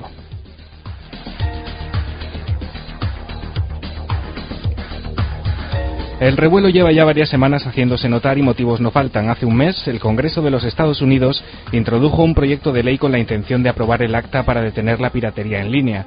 La letra pequeña del asunto, que en el plazo de dos semanas tendrá que definirse por completo, ha generado un debate de alcance mundial por lo radical de su propuesta, que va desde cerrar páginas alojadas en cualquier país del mundo hasta bloquear su financiación económica al más puro estilo Wikileaks. El proyecto inquieta a los usuarios de la red y es por eso que, paralelamente a la propuesta del Congreso, ha surgido Darknet Plan, nombre de otra iniciativa que busca crear una segunda Internet. La idea, cuentan, es crear una red verdaderamente autónoma, incensurable, inalámbrica y con arquitectura horizontal en lo posible, justo lo contrario de nuestra actual Internet. Hasta ahora, 10.000 personas se han sumado al proyecto y ha sido visitado por otras 200.000. ¿Puede decirme qué clase de cucaracha es?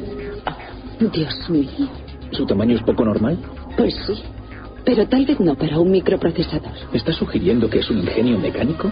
Leí sobre un especialista en inteligencia artificial que diseña robots que parecen insectos y se comportan como ellos.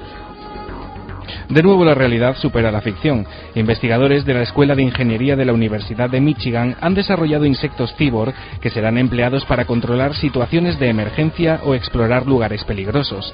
En el sistema desarrollado, la energía generada por los propios insectos a partir del calor de su cuerpo o del movimiento de sus alas es empleada para el suministro de cámaras de vídeo, micrófonos o cualquier otro tipo de sensores incorporados.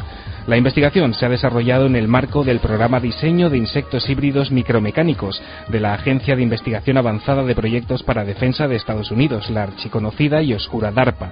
Aunque pueda parecer ciencia ficción, el desarrollo de sistemas para el control de insectos y la implantación de sensores sobre estos es algo en lo que se trabaja desde hace tiempo.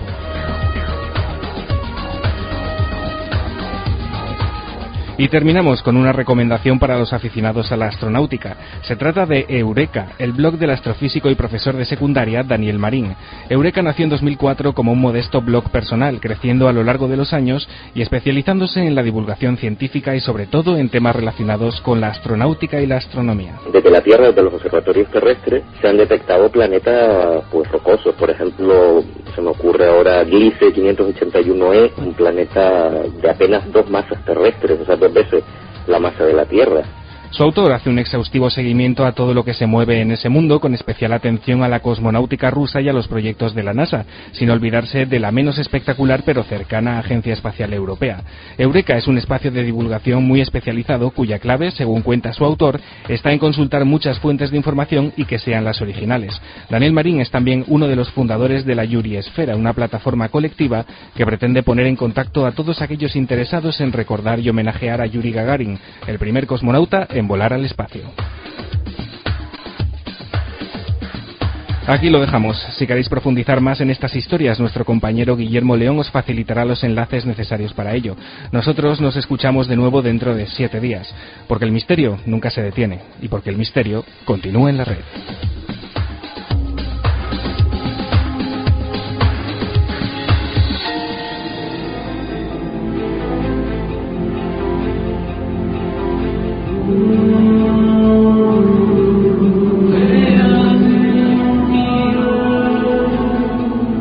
55 minutos. Estamos ya prácticamente en el último instante, el último suspiro. Conexión con esa biblioteca de los misterios, Carmen. Hola. Bueno, mira, pues ahora mismo se nos acaba de marcar la señal. Ah, no, ya vuelve, ya vuelve, rápidamente. Cuéntanos, Aquí últimos estoy mensajes. con los últimos mensajes. Vamos con ello. Rafa de Bien, bien, bien dice- arropada, ¿no? Bien vigilada, todo bien. Sí, sí, Vale. está todo muy bien.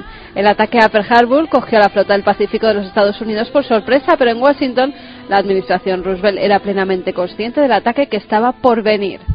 Nos dicen también, Arancha, que era de esperar que Wikileaks seguiría dando guerra. Gracias, Santi, por las novedades y a ver si pronto te llevas al estudio a alguno de esos amigos tuyos raros que tienes. Sí, que volverán, ya la volverán. gente lo está pidiendo. Volverán. Laura II dice ahora mismo desde el Hospital de Alicante un saludo de parte de todos los que estamos de guardia. Pues y que un abrazo muy ¿eh? A- a- al hospital de Alicante tremenda. y a todos los hospitales, desde luego, la gente que está ahí trabajando de noche y salvando vidas, ¿eh? que nos olvidamos muchas veces de la labor de estos ángeles de los hospitales. Un abrazo para todos. José Hidalgo nos dice que vivió durante un año en un piso de estudiantes a tres calles de la plaza de la que hablábamos antes. Os cuento lo sucedido. Todo fue en el curso 2001-2002.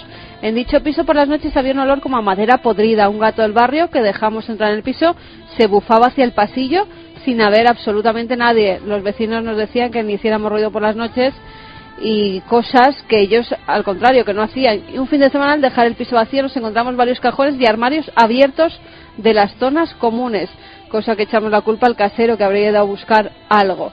No le dieron importancia, pero dice que ahora, con todo lo que hemos contado, pues que lo ha relacionado.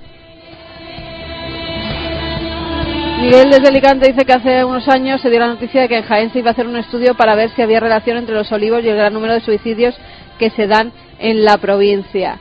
María López, buenas noches, impresionante el dossier de hoy. En mi ciudad hay unos edificios construidos a principios del siglo XX, justo en la convergencia del antiguo convento de San Francisco y lo que fue un cementerio judío. Se rumorea que se dan ciertos fenómenos de las fases 1 y 2 según la nivelación de Santi, pero nadie se atreve a hablar de ello de modo público. Oye, a mí eso me ha encantado. Fases 1 y 2 de la nivelación de Santi. Y, y- y, por favor, ya está el bautismo. Me da igual quién utilizara la fase por primera vez. A partir de ahora, en cualquier fenómeno, por favor, utilicemos la plantilla del maestro Camacho. Está clarísimo. No es mía, o sea. Da igual, da igual. Oye, os voy a dar la ganadora. Venga.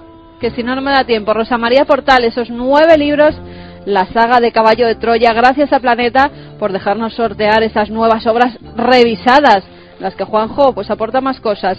Rosa María Portal que nos decía, hola, quiero contaros que hace años cuando estaba dando el desayuno a mi hijo, tendría unos tres añitos, me dijo, mamá, ahí hay un señor. Me di la vuelta y vi un hombre con una túnica larga que a mí me pareció un fraile. Quiero deciros que aquella vez me di la vuelta porque no era la primera vez que mi niño decía que había un señor en casa. Claro, estábamos solos y no le daba importancia hasta que aquel día yo misma lo vi.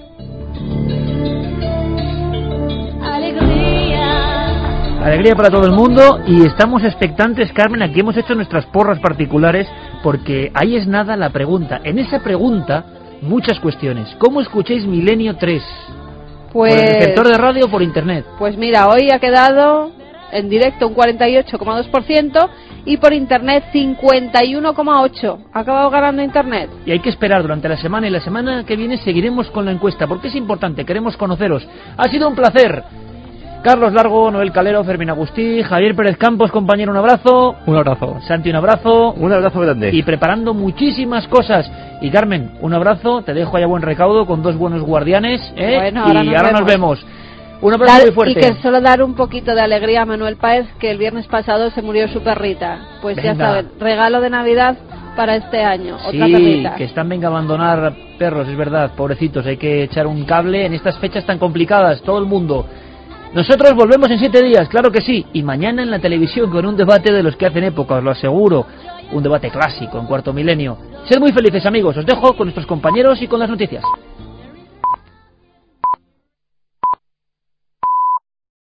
O'Reilly Auto Parts puede ayudarte a encontrar un taller mecánico cerca de ti. Para más información, llama a tu tienda O'Reilly Auto Parts o visita oreillyauto.com.